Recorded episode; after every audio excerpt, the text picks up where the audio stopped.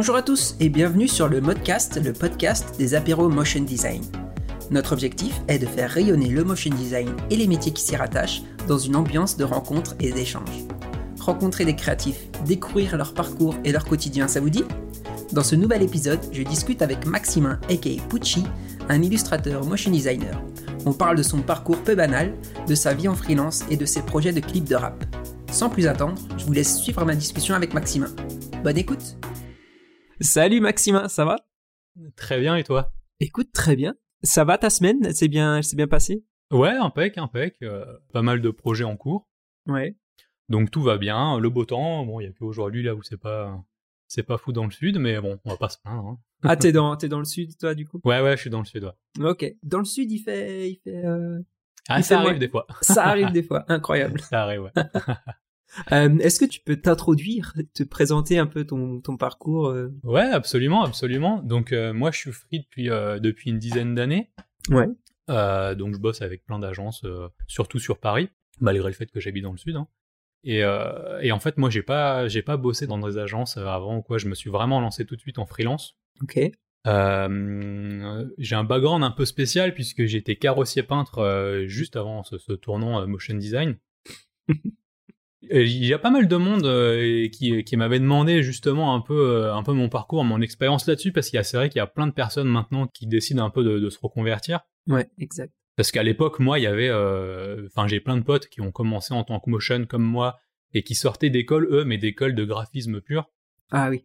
et il n'y avait pas vraiment de formation motion quoi c'était vraiment juste des petits trucs un peu after et à l'époque vraiment after c'était vraiment plus utilisé en, pour les effets spéciaux tout ça pour un peu des, des introductions des animations de logo mais on- c'était pas aussi poussé que maintenant enfin ça existait si tu veux mais euh, Mhm. c'était pas autant développé que maintenant D'accord. ce qui fait que bah, c'était tous les mecs venaient un peu sur le tas et apprenaient un peu d'eux-mêmes dans leur agence tout ça pour après finir euh, ouais, euh, pouvoir faire du projet vraiment pur en motion quoi et donc ouais moi j'étais carrossier peintre à la base j'ai un CAP peinture un CAP carrosserie hein.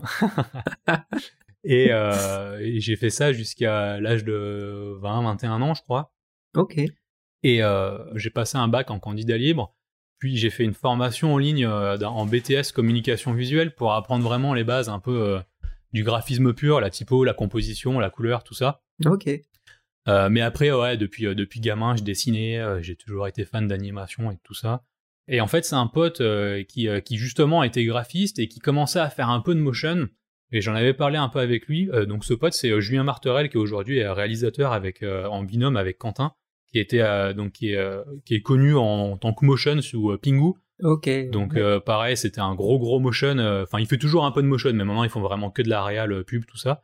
Et c'est lui qui me disait, euh, bah écoute, euh, moi aussi je faisais du graphisme, mais je viens d'apprendre un peu la 2D sur After, tu verras, c'est génial.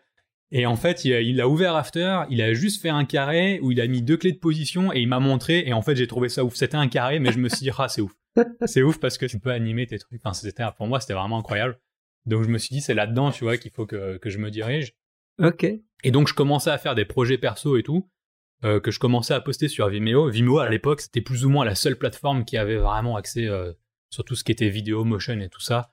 Maintenant euh, ça c'est un peu perdu. Maintenant Insta ça a vraiment pris le dessus sur, Ouais, euh, sur de toute ouf. la partie euh, graphisme, illustration, animation, tout ça. C'est clair. Et donc du coup, je commençais à poster pas mal de pas mal de, de projets perso que je faisais entre deux. Je me levais le matin à, à 6h, 7h, je me mettais devant mon ordi et je commençais à bosser avant d'aller au boulot. Ah ouais. Après, je préparais mon sac, mon bleu de travail, je partais au boulot. J'emmenais mon PC portable et ma tablette avec moi. Euh, pendant la pause de midi, pareil, je me mettais dans un coin et je bossais mes projets perso entre deux. Allez, excellent. Et ouais, ouais, je bossais à fond, j'étais hyper motivé. Et euh, donc, j'ai fait un, un projet, deux projets, ça a commencé à bien marcher. Et euh, un, un projet euh, qui, qui a commencé à faire pas mal de likes, pas mal de vues. Et justement, mon pote Julien qui m'envoie, il me dit Ouais, t'as vu euh, ton truc où il a été repartagé? Je fais Non et tout, sur quoi? Et donc, ça avait été repartagé à l'époque sur Motionographer. Ah yes. Donc, qui est quand même une grosse ref aujourd'hui. ah oui, oui. encore plus maintenant qu'à l'époque. Hein. Et donc d'un coup, en fait, j'étais passé de genre de, je sais pas, pour l'époque c'était beaucoup, hein, mais genre j'étais passé de 50 ou 80 likes à 600 ou 700 likes d'un coup. J'avais pris je sais pas combien d'abonnés et tout, tu vois. Enfin, c'était assez ouf. Et donc j'ai commencé à avoir des demandes pour du boulot. Direct, euh, c'était le, le déclic, quoi. En fait, bah, à l'époque, enfin, il y avait pas, y avait pas beaucoup de motion designers, même en free, tout ça. Donc on était vraiment une petite communauté, tout le monde se connaissait si tu veux. Mhm. Ce qui faisait que bah, quand tu avais un projet, surtout en France, qui sortait, bah, du coup forcément ça faisait des vues et, et les gens commençaient à te contacter. Donc, et ça c'était un an avant que je commence le free. D'accord. Donc je commençais à avoir des demandes et tout ça, et je disais bah non désolé, enfin moi je peux pas bosser, tu vois, j'ai rien pour facturer, je suis pas, tu vois. Euh, et, plus ça allait, et plus je me suis dit, bah tu vois, c'est le moment de se lancer. Et j'avais en plus, euh, ça c'est pareil pour, pour ceux qui écoutent et qui, euh, qui se demandent un peu comment faire. comme j'avais travaillé suffisamment longtemps et que c'était une création d'entreprise, même en auto-entrepreneur, ça reste une création d'entreprise. Donc il y avait l'aide de, Pôle Emploi, qui c'était mhm. l'ACRE. Oui. Ce qui permettait en fait de pendant pendant un an ou deux ans, en fait, tu choisis d'être ou d'avoir tes, de continuer à avoir tes droits Pôle Emploi, donc d'avoir ton chômage en continuant en pouvant bosser en même temps, tu vois. Ok. Ou sinon, tu peux avoir, euh, je crois, euh, une année entière versée en deux fois. D'accord. Donc j'ai eu, euh, j'ai eu deux fois 6 ou 7 000 euros, je crois, versés sur l'année. Ah ouais, ouais. Donc ça m'a permis d'avoir un peu d'argent de côté et de me dire, ok, je me lance sereinement, tu vois, et au pire, j'ai quand même un petit pécule de côté pour pouvoir payer le loyer, tout ça, pour être tranquille, quoi. Ouais, t'as as quelques mois d'avance, quoi, pour... Voilà, exactement, exactement. Ça permettait d'avoir une petite trésorerie, tu vois, et d'être serein, quoi. Et de tester l'activité, quoi. Bah c'est ça, ouais, c'est ça. Et comme j'avais mes potes, et eux, ça faisait déjà un an ou deux ans qu'ils étaient en free en tant que motion et tout ça. Mhm. Ils étaient, euh, ils bossaient avec déjà pas mal de, pas mal de prod sur Paris. Ouais. Et ils parlaient de moi à côté de ça, donc ça commençait un peu à tourner. Ce qui fait que je crois que le, jour où j'ai reçu mon papier d'auto-entrepreneur, enfin c'est genre c'est bon, euh, le statut est enregistré, vous pouvez travailler quoi. Euh, j'ai enchaîné tout de suite et en fait de là j'ai pas arrêté quoi. Et donc en fait dès ma première année j'avais déjà suffisamment de, enfin j'avais fait une année, une année classique quoi, tu vois. Une année classique, ouais. Donc ouais, hyper cool. Donc ouais, j'étais hyper content quoi. Et j'ai commencé par euh, beaucoup d'habillage TV au début. Mais euh, donc du coup, je faisais pas mal d'habillage pour Canal, pour euh, pas mal de C'était quoi ouais des génériques du coup, génériques d'émissions ou ouais. Des petits génériques d'émissions pour pour ben, pour France Télévisions, pour Canal. de l'habillage où là c'était vraiment tu sais mettre en place toutes les synthés, les transitions, les cartons textes qui apparaissaient, tout ça. Ok. J'en avais fait quelques-uns au début. Je faisais pas, j'avais pas forcément les projets en complet et puis, enfin, plus ça allait, plus je prenais aussi de, l'expérience euh, en tant que motion. Après, le truc, c'est que j'ai commencé en free, de rien, si tu veux, sans expérience vraiment professionnelle. Mais en termes de gestion de projet, tout ça, moi, je suis quelqu'un d'hyper minutieux. Ce qui faisait que j'avais quand même de l'expérience en gestion de projet, tout ça, euh, même sur mes projets perso, en fait, même, même quand je connaissais pas grand chose, je me mettais toujours un peu des deadlines, des contraintes et tout ça. Donc, ce qui fait que ça, ça a roulé assez rapidement. Donc, j'avais quand même un petit level à l'époque. Ce qui fait qu'on m'a assez vite donné d'après des projets complets. Et mon premier euh, gros habillage, entre guillemets, c'était euh, Automoto. Allez Celui de 2011, je crois, qui était tout en 2D, qui était assez cool. Donc du coup, ouais, j'avais fait tout le tout l'habillage, tout le générique et tout. J'étais assez content. Bon, maintenant, il a changé, il est tout en 3D. Mais... à l'époque, c'était la 2D, euh, la 2D en force. Ah, ouais. ah mais c'est classe. Et du coup, juste pour revenir sur tes sur tes tout premiers projets là qui ont été postés sur euh, sur Motionographer euh, etc et ça partait de quoi en fait? C'était un truc que tu voulais tester absolument? C'était euh, ouais alors ça moi les, alors les projets perso dans ma carrière donc du temps zéro on va dire à maintenant ça a toujours été primordial pour moi et je pense que même pour beaucoup de free c'est je pense que c'est vraiment une chose hyper importante ça moi ça me permet de vraiment de pouvoir tester de nouvelles choses j'essaye toujours d'aller plus loin de nouvelles techniques euh, et, depuis le début, c'est ça en fait. Je voyais un truc, je me disais, c'est trop cool, faut que j'essaye d'aller plus loin pour pousser le truc. Je me mets toujours des barrières euh, hyper hautes, si tu veux. Ouais. Même plus hautes que ce que j'imagine. Parce que je me dis, euh, tu vois, si tu vises toujours plus haut, dans tous les cas, tu arriveras toujours à passer ce que tu t'es mis à la base, enfin de base, tu vois. Oui, oui, tout à fait, clairement. Donc j'allais toujours essayer d'aller plus loin. Après que ça aboutit ou pas, c'est pas grave, mais le principal, c'est d'essayer de pousser vraiment le truc. Euh, et, j'essayais toujours de partir d'une petite idée, tout ça. C'était des trucs un peu, pas forcément hyper fous, quoi. Et là, celui sur Motionographer, c'était euh, Creativity, je crois que j'avais appelé ça. Mais c'était euh, des petits, euh, des espèces de petits pictos un peu animés, ok, avec des petites transitions et tout ça. Et c'était plus ou moins la créativité sur chaque sur chaque domaine, architecture, peinture, cinéma, tout ça. Et donc c'était le lot J'avais j'avais fait des, des, espèces de petits pictos logos qui correspondaient un peu à chaque domaine, si tu veux, et qui étaient mhm. animés. J'avais mis une petite musique dessus, quoi, et ça avait bien marché. Classe. Et tout est parti de là. Hein. et euh, ouais, donc du coup, les projets perso, pour toi, c'est plus euh, de, de, chercher le défi technique ou le défi, euh, le, le, concept euh, à faire, à illustrer, ou ça, ça, va être quoi plutôt, le moteur? Alors ça dépend. Euh, ça va être, pour moi, pour ma part, ça va être quand même le défi technique, ça c'est sûr. Ouais. après, la technique doit pas prendre le pas sur tout le reste, c'est-à-dire que c'est important d'avoir une structure, décrire un minimum. Moi-même, un, un, projet perso où je vais juste animer une balle qui rebondit, souvent je vais commencer déjà juste par écrire, ok, qu'est-ce que ça fait Parce que j'arrive à m'imaginer assez rapidement en fait l'animation, enfin tout, le détail. Ouais. Donc de pouvoir l'écrire déjà, c'est c'est assez primordial pour moi, ça commence de là. Mais, euh, mais j'essaye quand même de pousser techniquement toujours plus loin. Le but pour moi, c'est c'est de me faire plaisir sur le projet, mais en même temps d'essayer d'apprendre de nouvelles choses, tu vois. C'est assez important d'essayer de se renouveler. Alors j'essaie, euh, au début, je, je, pas que je m'éparpillais un petit peu, mais c'est vrai que j'ai commencé, je faisais un peu de 3D aussi. J'avais fait un petit projet aussi qui avait pas trop mal marché, où j'expliquais un peu euh, mon boulot motion designer, qu'est-ce que c'est. D'accord. Ouais, genre tu peux faire l'identité, tu peux faire de l'habillage et tout ça. Et j'avais mis pas mal de 3D dedans. Et je me suis dit, je m'étais dit comme ça, moi, ça, c'est cool, tu vois, et tout. et en fait, j'avais vu que c'était, pour moi, c'était trop un gros challenge. La 3D, je, je trouve ça vraiment hyper cool. Surtout le côté un peu maintenant, il y a une espèce de côté un peu 2D, un peu un peu minimaliste dans la 3D qui se fait vachement en motion, qui est vraiment hyper cool, ouais, ouais. que que que, que j'adore, mais qui est qui est pas pour moi parce que quand j'ai commencé à lancer ces 4D et tout, juste en fait en termes de réglage, en termes de enfin ce qu'il faut penser pour sortir, pour faire tes exploits et tout ça, c'était l'enfer quoi. Et je me suis dit bon ça c'est pas pour moi, moi j'aime bien en fait euh, Enfin, moi, je, viens, du dessin, tu vois, là-bas, si tu veux. Donc, tu fais ton trait, bon, ben voilà, tu vois tout de suite. T'as pas besoin de passer par un milliard de réglages, t'as pas besoin d'avoir une machine hyper, euh, tu vois, hyper poussée pour pouvoir faire, euh, pour faire tes trucs. Donc, ouais. Donc, du coup, j'ai laissé tomber. Et, euh, et j'avais commencé un peu l'animation traditionnelle et tout aussi au début, mais c'est pareil, ça demande un énorme, un énorme taf, enfin, une implication vraiment importante. Et j'avais aussi laissé tomber ça pour me concentrer vraiment que sur la 2D, la DA vraiment, tu vois, euh, tout ce qui est composition et tout ça. Et je me suis remis à la à l'animation traditionnelle il y a il y a ouais, il y a quelques années maintenant et là du coup j'ai vraiment poussé là-dedans et je pousse vraiment là-dedans maintenant, tu vois. Ouais, ouais. Mais c'est important de se concentrer sur un truc, d'y aller à fond, que ça soit en projet pro ou en projet perso, mais de bien le maîtriser. Moi mon but c'est me dire euh, si je le mets dans un showreel ou que je poste le projet perso, c'est que je sais que derrière, euh, je, peux, je peux le sortir en projet pro, tu vois. D'accord, ok. Je veux pas sortir un projet perso euh, qui va être hyper animé de ouf et tout ça, et, mais qui dure 5 secondes et qui m'a pris 6 mois. Si le mec va me dire, ouais, bah on a 10 jours, bah non, en fait, tu vois, non, c'est pas possible. Donc tu te mets des vraies contraintes de prod, de projet, quoi. Exactement. Bon, après, il y a aussi, il y a, y a la contrainte aussi que, je veux dire, aujourd'hui, il nous faudrait, il nous faudrait 48 heures pour faire une journée, tu vois, parce que entre entre la vie perso, la vie de parents, les projets pro et tout ça, tu, te mets des contraintes, mais à un moment donné, tu prends, tu rentres des projets et tout, donc bon, ça mm, prend un mm. peu de, ça prend forcément un peu de retard, mais c'est important de, quand même, de, de, se mettre une petite contrainte. Ouais, ouais. Et, euh, et en matière de, de, gestion de projet, je pense, au début, moi, je faisais des projets vraiment hyper longs. Tu vois, enfin, des, des projets genre d'une minute, une minute trente. Et euh, c'est pas forcément la meilleure solution, même pour, euh, même pour apprendre, pour essayer des trucs parce que tu mets trop de temps en fait finalement à les faire.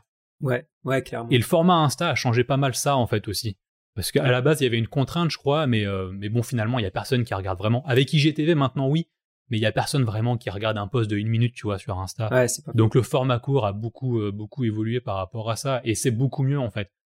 Ouais, il vaut mieux t'as fait un truc de ouf pendant euh, qui dure 5 secondes, mmh, mais de le mmh. faire vraiment bien, plutôt que et de le poster rapidement plutôt que de passer six mois dessus et finalement ne jamais le finir, euh, tu vois. C'est clair. Et c'est pour ça, je trouve les initiatives genre euh, Monday's Challenge ou les trucs comme ça où t'as. Ouais, c'est vachement bien. Une semaine, t'as un code couleur, t'as un thème. Ça, ça permet vachement de, de, tester des trucs, quoi. Ouais, ouais, carrément. Ça, c'est, c'est vraiment cool. Tous ces petits challenges comme ça, j'incite vraiment, moi, à les, à les réaliser, à les faire. Il y en a plein, hein. Il y en a plein. Monday Challenge, c'est bien parce que ça revient tout le temps. Ouais, Donc, t'as pas de, enfin, t'as une deadline pour, pour, pour le sujet mais euh, il y a certains challenges qui sont juste à une période de l'année, bien que ça empêche, ça t'empêche pas de pouvoir le faire à côté. Hein. Tout à fait. Mais il y en a, il y en a pas mal, il y en a vraiment beaucoup et, euh, et c'est vraiment cool et, euh, et c'est bien parce que ça rentre dans un contexte un peu, même si c'est du perso, que t'as pas vraiment de, finalement, on te donne juste un, juste un lien et un dire bon bah voilà, et description vite fait du truc, mais euh, t'es libre de faire ce que tu veux. Mais en même temps, il y a quand même la deadline et, et le sujet. Tu dois respecter le code couleur, ce qui est le, truc classique du projet euh, du projet pro. Tu vois même si bon il y a plus de contraintes. Mais du coup ça te met quand même dans une ambiance tu vois ok bon ben j'ai ça à faire avec tel truc tel truc je dois respecter euh, la thématique et le code couleur. Donc c'est vachement bien je trouve comme euh, comme concept quoi.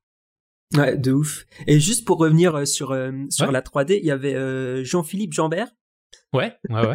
qui, euh, qui avait une question qui rebondissait bien justement sur, sur ce thème-là. Euh, il nous dit que on voit parfois dire que le motion 2D va décliner et se faire emboîter le pas par la 3D.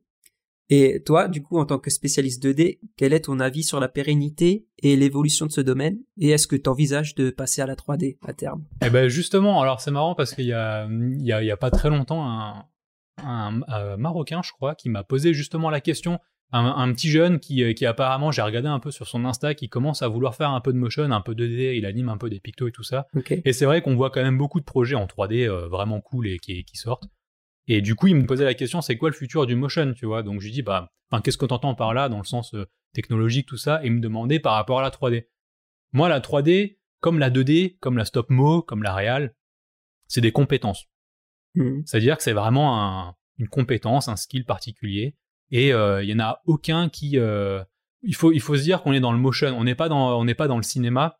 Dans le cinéma oui entre guillemets euh, la 3D a, pris le, a pris le dessus sur sur la 2D pourquoi? Parce que même si tu prends du Pixar du Disney voilà enfin peu importe mmh. c'est des films de ouf qui font. Enfin voilà il faut le dire hein, la 3D elle est dingue. Ça prend beaucoup de temps à réaliser. Il faut se dire qu'un qu'un film en 2D Là, là, je parle pour 2D traditionnel, hein, pour du dessin animé, mais bon, sur le principe, c'est à peu près pareil ça prend deux fois, trois fois plus de temps, puisque euh, ton personnage en 3D, quand tu l'as rigué, il est fait. T'as pas besoin de revenir dessus, tu vois. Alors qu'en 2D, t'es obligé de le redessiner à chaque fois. S'il y a une faute, s'il y a un truc qui, euh, qui est problématique sur, voilà, t'es obligé de le refaire. D'ailleurs, de toute façon, enfin, Mehdi l'explique très bien dans son, dans le podcast que vous avez fait juste avant. Enfin, tu vois, ça, tu peux, Tout à fait. Une séquence de 2 à 3 secondes, ça peut prendre une semaine, quoi, tu vois. Donc, euh, et encore, on n'est pas encore dans l'étape après de clean et tout ça, tu veux. Mmh. donc, ça a pris le, pas un peu là-dessus sur le cinéma parce que forcément, c'est un budget, c'est un coût, ça demande énormément de compétences. Bien que la 3D, c'est des compétences encore, euh, d'autres compétences hein, qui sont, qui sont, euh, qui sont folles aussi. Hein. La preuve, hein, c'est que tu as vraiment un rigueur, un animateur, le mec qui va faire la light, le mec qui va faire l'animation, enfin voilà. Texture, euh, tout ça, ouais. Exactement. Donc sur le cinéma, ouais. Euh, sur le motion, je pense pas, parce que d'ailleurs, euh, il y a beaucoup, il y a un moment donné la 3D qui est vraiment venue en force, on, vraiment, on voyait vraiment que de ça, et là il y a quand même la 2D, on en voit vraiment de partout. Et, et je pense que c'est une question de budget peut-être aussi, mais pour moi c'est une compétence comme une autre. Il y en a pas une qui va qui va prendre le pas sur l'autre. Je pense pas. Après, je donne mon avis, euh, tu vois, euh, mhm. vraiment. Euh, mais je pense pas qu'il y ait une compétence qui va supprimer l'autre parce qu'il y a des envies, il y a des projets qui rendent mieux en 3D, il y a des projets qui rendent mieux en 2D. Ça dépend de ce que, ce que le client veut aussi. Totalement. Faut savoir aussi qu'il y a un client derrière et beaucoup de clients n'ont pas forcément le côté qu'est-ce qui est le plus cool aujourd'hui? Non, il veut juste un truc. Et après, on adapte la technique et le budget aussi par, rapport, à, par rapport aux besoins du client. Donc non, je pense pas que la 3D va remplacer D'ailleurs, maintenant où justement ça se combine de plus en plus, il y a de plus en plus de projets hyper cool qui sortent, euh, combinés 2D, 3D. Totalement, ouais, ouais, exact. Et euh, qui sont vraiment bien avec des persos en 2D, des fonds en 3D ou même le contraire. Il y a Noble, euh, Noble, un studio, bah, studio français avec Julien Nantec et Cyril Lizard, qui avait fait des projets mixage 2D, 3D qui étaient vraiment cool. Et après, bon, en gros studio, il y a Giant Ant, il y a Buck. Buck, les, les, derniers projets qu'ils avaient fait pour Apple, tout en 3D de ouf pour la sortie du nouveau Mac Pro. Euh, il y a énormément de 2D aussi dedans. Et d'ailleurs, mm. Buck, enfin voilà, les, gros studios euh, savent très bien combiner les deux. Et je pense que l'un ne va pas supprimer l'autre. Il y aura peut-être des fois des tendances plus. En fait, aujourd'hui, c'est plus le style, je pense. Parce que tu le vois même sur la 3D. Hein. Mm-hmm. Euh, aujourd'hui, on en a des styles un peu, tu sais, des persos un peu que je trouve vraiment hyper cool, un peu, un peu minimalistes, qui vont pas avoir par exemple des petites têtes avec des, grosses jambes et tout ça. Et ça, en fait, bah, tu le vois. je veux dire cette cette ambiance, ce style, tu le vois aussi bien en 2D qu'en 3D.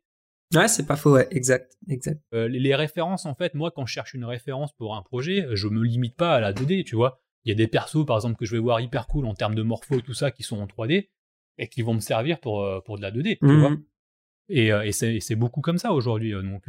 C'est plus, tu penses que ça va plus se combiner, en fait, ça va plus vivre ensemble que plutôt une concurrence. Ouais, ouais, ouais. Ok.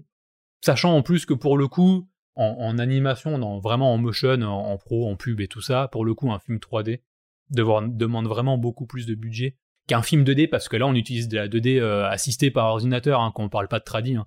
Mmh.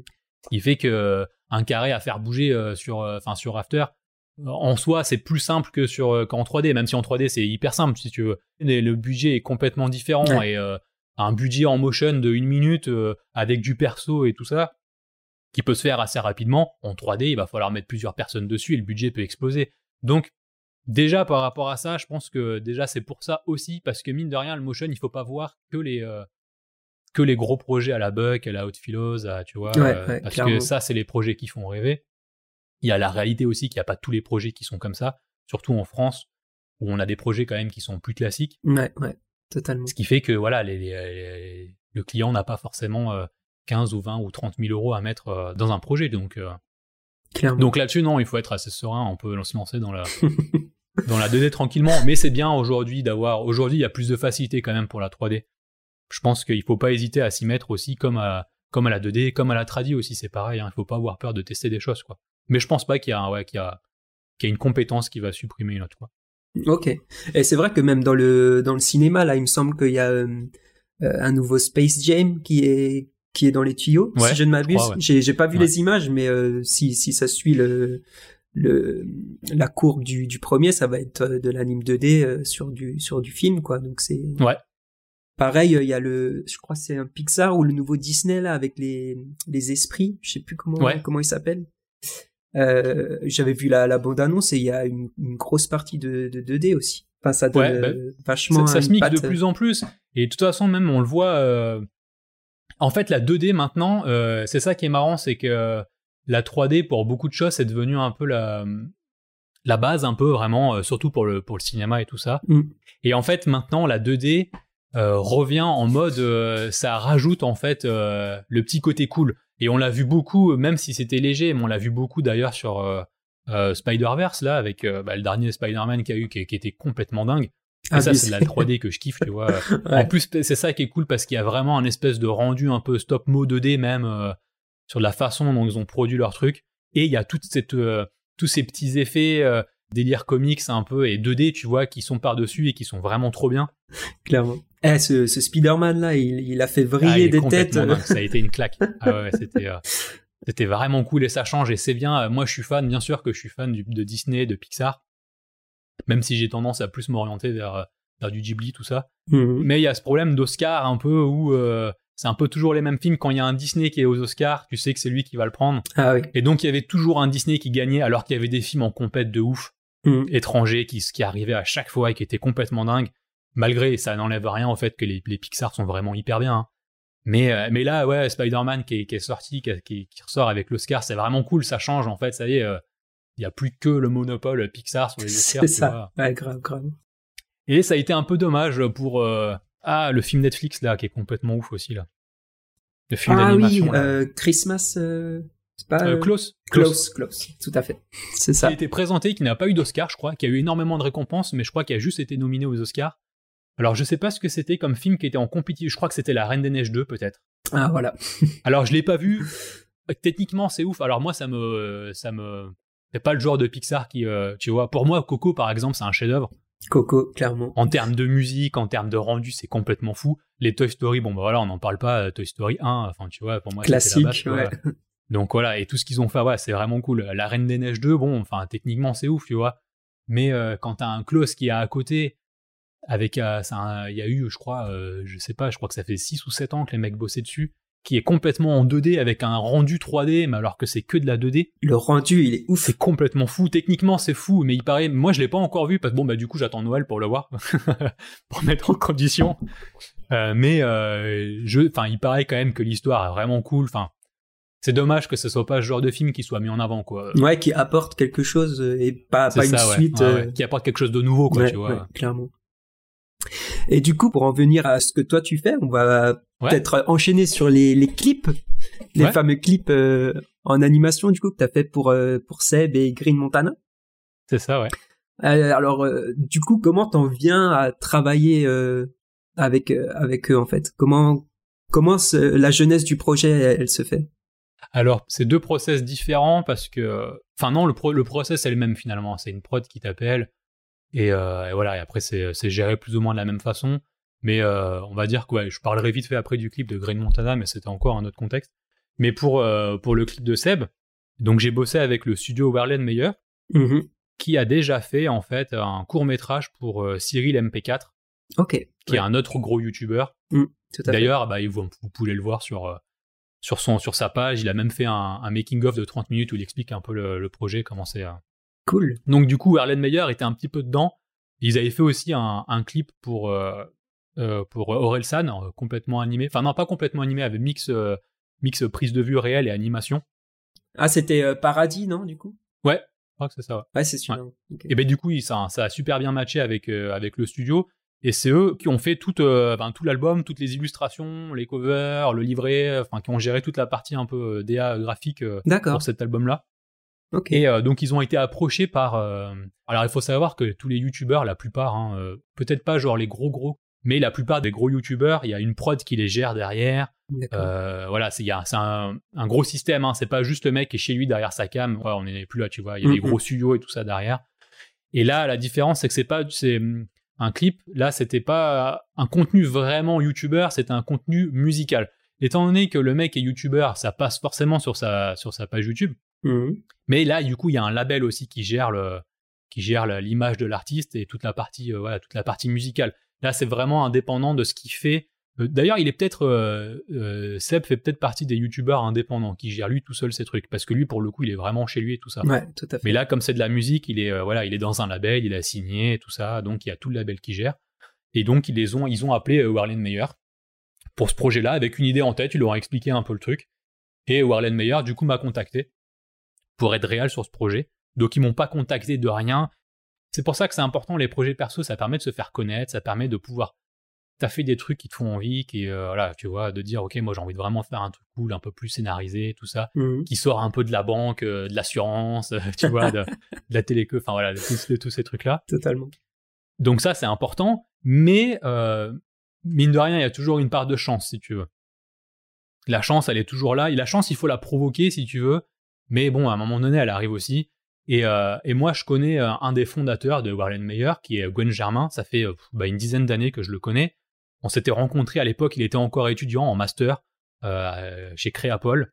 Il bossait sur son court métrage. On, avait hyper bien, hyper bien accroché. Il était, il était jeune, hein, il avait 18 ou 19 ans. Et il m'avait montré un peu l'animation et tout ça. Donc, et du coup, on avait gardé vraiment bon contact. On se parlait, on se parlait assez régulièrement. Et entre temps, il a fait son master. Il a sorti son, son court métrage, Celles et cieux des six messieurs, qui a fait un énorme buzz à l'époque. Euh, il est encore sur Vimeo. Il a fait, je crois, un million et demi de vues, ce qui est énorme pour Vimeo. et ça, c'était il y a, il y a 7 ou 8 ans. Donc il faut se dire que 1 million de vues sur Vimeo, c'est équivalent à beaucoup, beaucoup, beaucoup sur YouTube. Parce que sur Vimeo, c'est que des pros, surtout à l'époque, c'était vraiment que des pros qui regardaient ça. Donc c'est comme si tu faisais, je sais pas, peut-être 10 millions ou 15 millions sur YouTube. Enfin, c'est énorme. Mm, mm. Donc le mec a sorti ça, il avait 20 ans. Et il me dit, ouais, t'en penses quoi et tout de ce truc-là? Et je dis, en fait, moi, quand il m'avait montré le court métrage euh, juste avant de le poster, euh, j'avais pris une claque et je me suis dit, enfin, mec, c'est bon, quoi. Ta carrière, elle est lancée, elle est lancée. sûr et tout, mais tu t'en rends pas compte, mais euh, tu verras, il a posté le truc, ça a fait un énorme buzz. Il a bossé du coup juste après ça. Il sortait de son master. Hein. il est appelé par la femme qui est producteur de, de Wes Anderson pour ah bosser sur L'île aux chiens. Et en fait, c'est. Euh, donc il avait 22 ans et il était euh, DA et euh, directeur d'animation 2D sur tout le film L'île aux chiens. C'est-à-dire toutes les parties de séquences animées 2D, c'est lui qui les a faites. C'est lui qui, enfin, c'est lui qui était directeur d'animation. Il gérait des animateurs japonais qui sont juste des, des, des, stars de ouf au Japon qui ont bossé pour les plus grands studios du japonais. Donc il oh, est géré. Donc pour dire tellement que Wes Anderson avait kiffé son court métrage quoi. Donc ça avait fait un gros buzz. Euh, il y avait un chef d'orchestre qu'il avait appelé pour recomposer la musique du court métrage et tout ça parce qu'il avait pris une musique de Ghibli dessus qu'il avait calé dessus. Enfin voilà, truc de dingue. Et euh, il me disait qu'il avait envie de monter euh, de monter une boîte de prod ou un truc comme ça et et, et je crois qu'il il, a, il avait enchaîné pas mal de projets, il, a, il avait signé dans pas mal de studios un peu en tant que réal et tout ça. D'accord. Et puis il a fini par monter son studio, je crois qu'il y a un an ou deux ans, avec son frère et un autre pote, donc qui est Warlen Meyer. Oh, ok. Et euh, donc du coup voilà, d'où la chance aussi que mine de rien, bah voilà, c'est une rencontre que j'ai fait il y a un moment et qui est devenu un bon pote et du coup qui a pensé à moi parce que le sujet s'est dit bon bah ça c'est un truc qui pourrait euh, qui pourrait peur un max quoi tu vois. Hum, hum, hum. Et donc ils m'ont donné euh, carte blanche sur ce projet là quoi. Ok cool. Donc voilà, ça c'est comme ça que j'ai été approché on va dire entre guillemets. Et donc ils me disent voilà, on a un brief, euh, il y a donc il Seb qui veut faire un clip de son nouveau son qui s'appelle Level Up.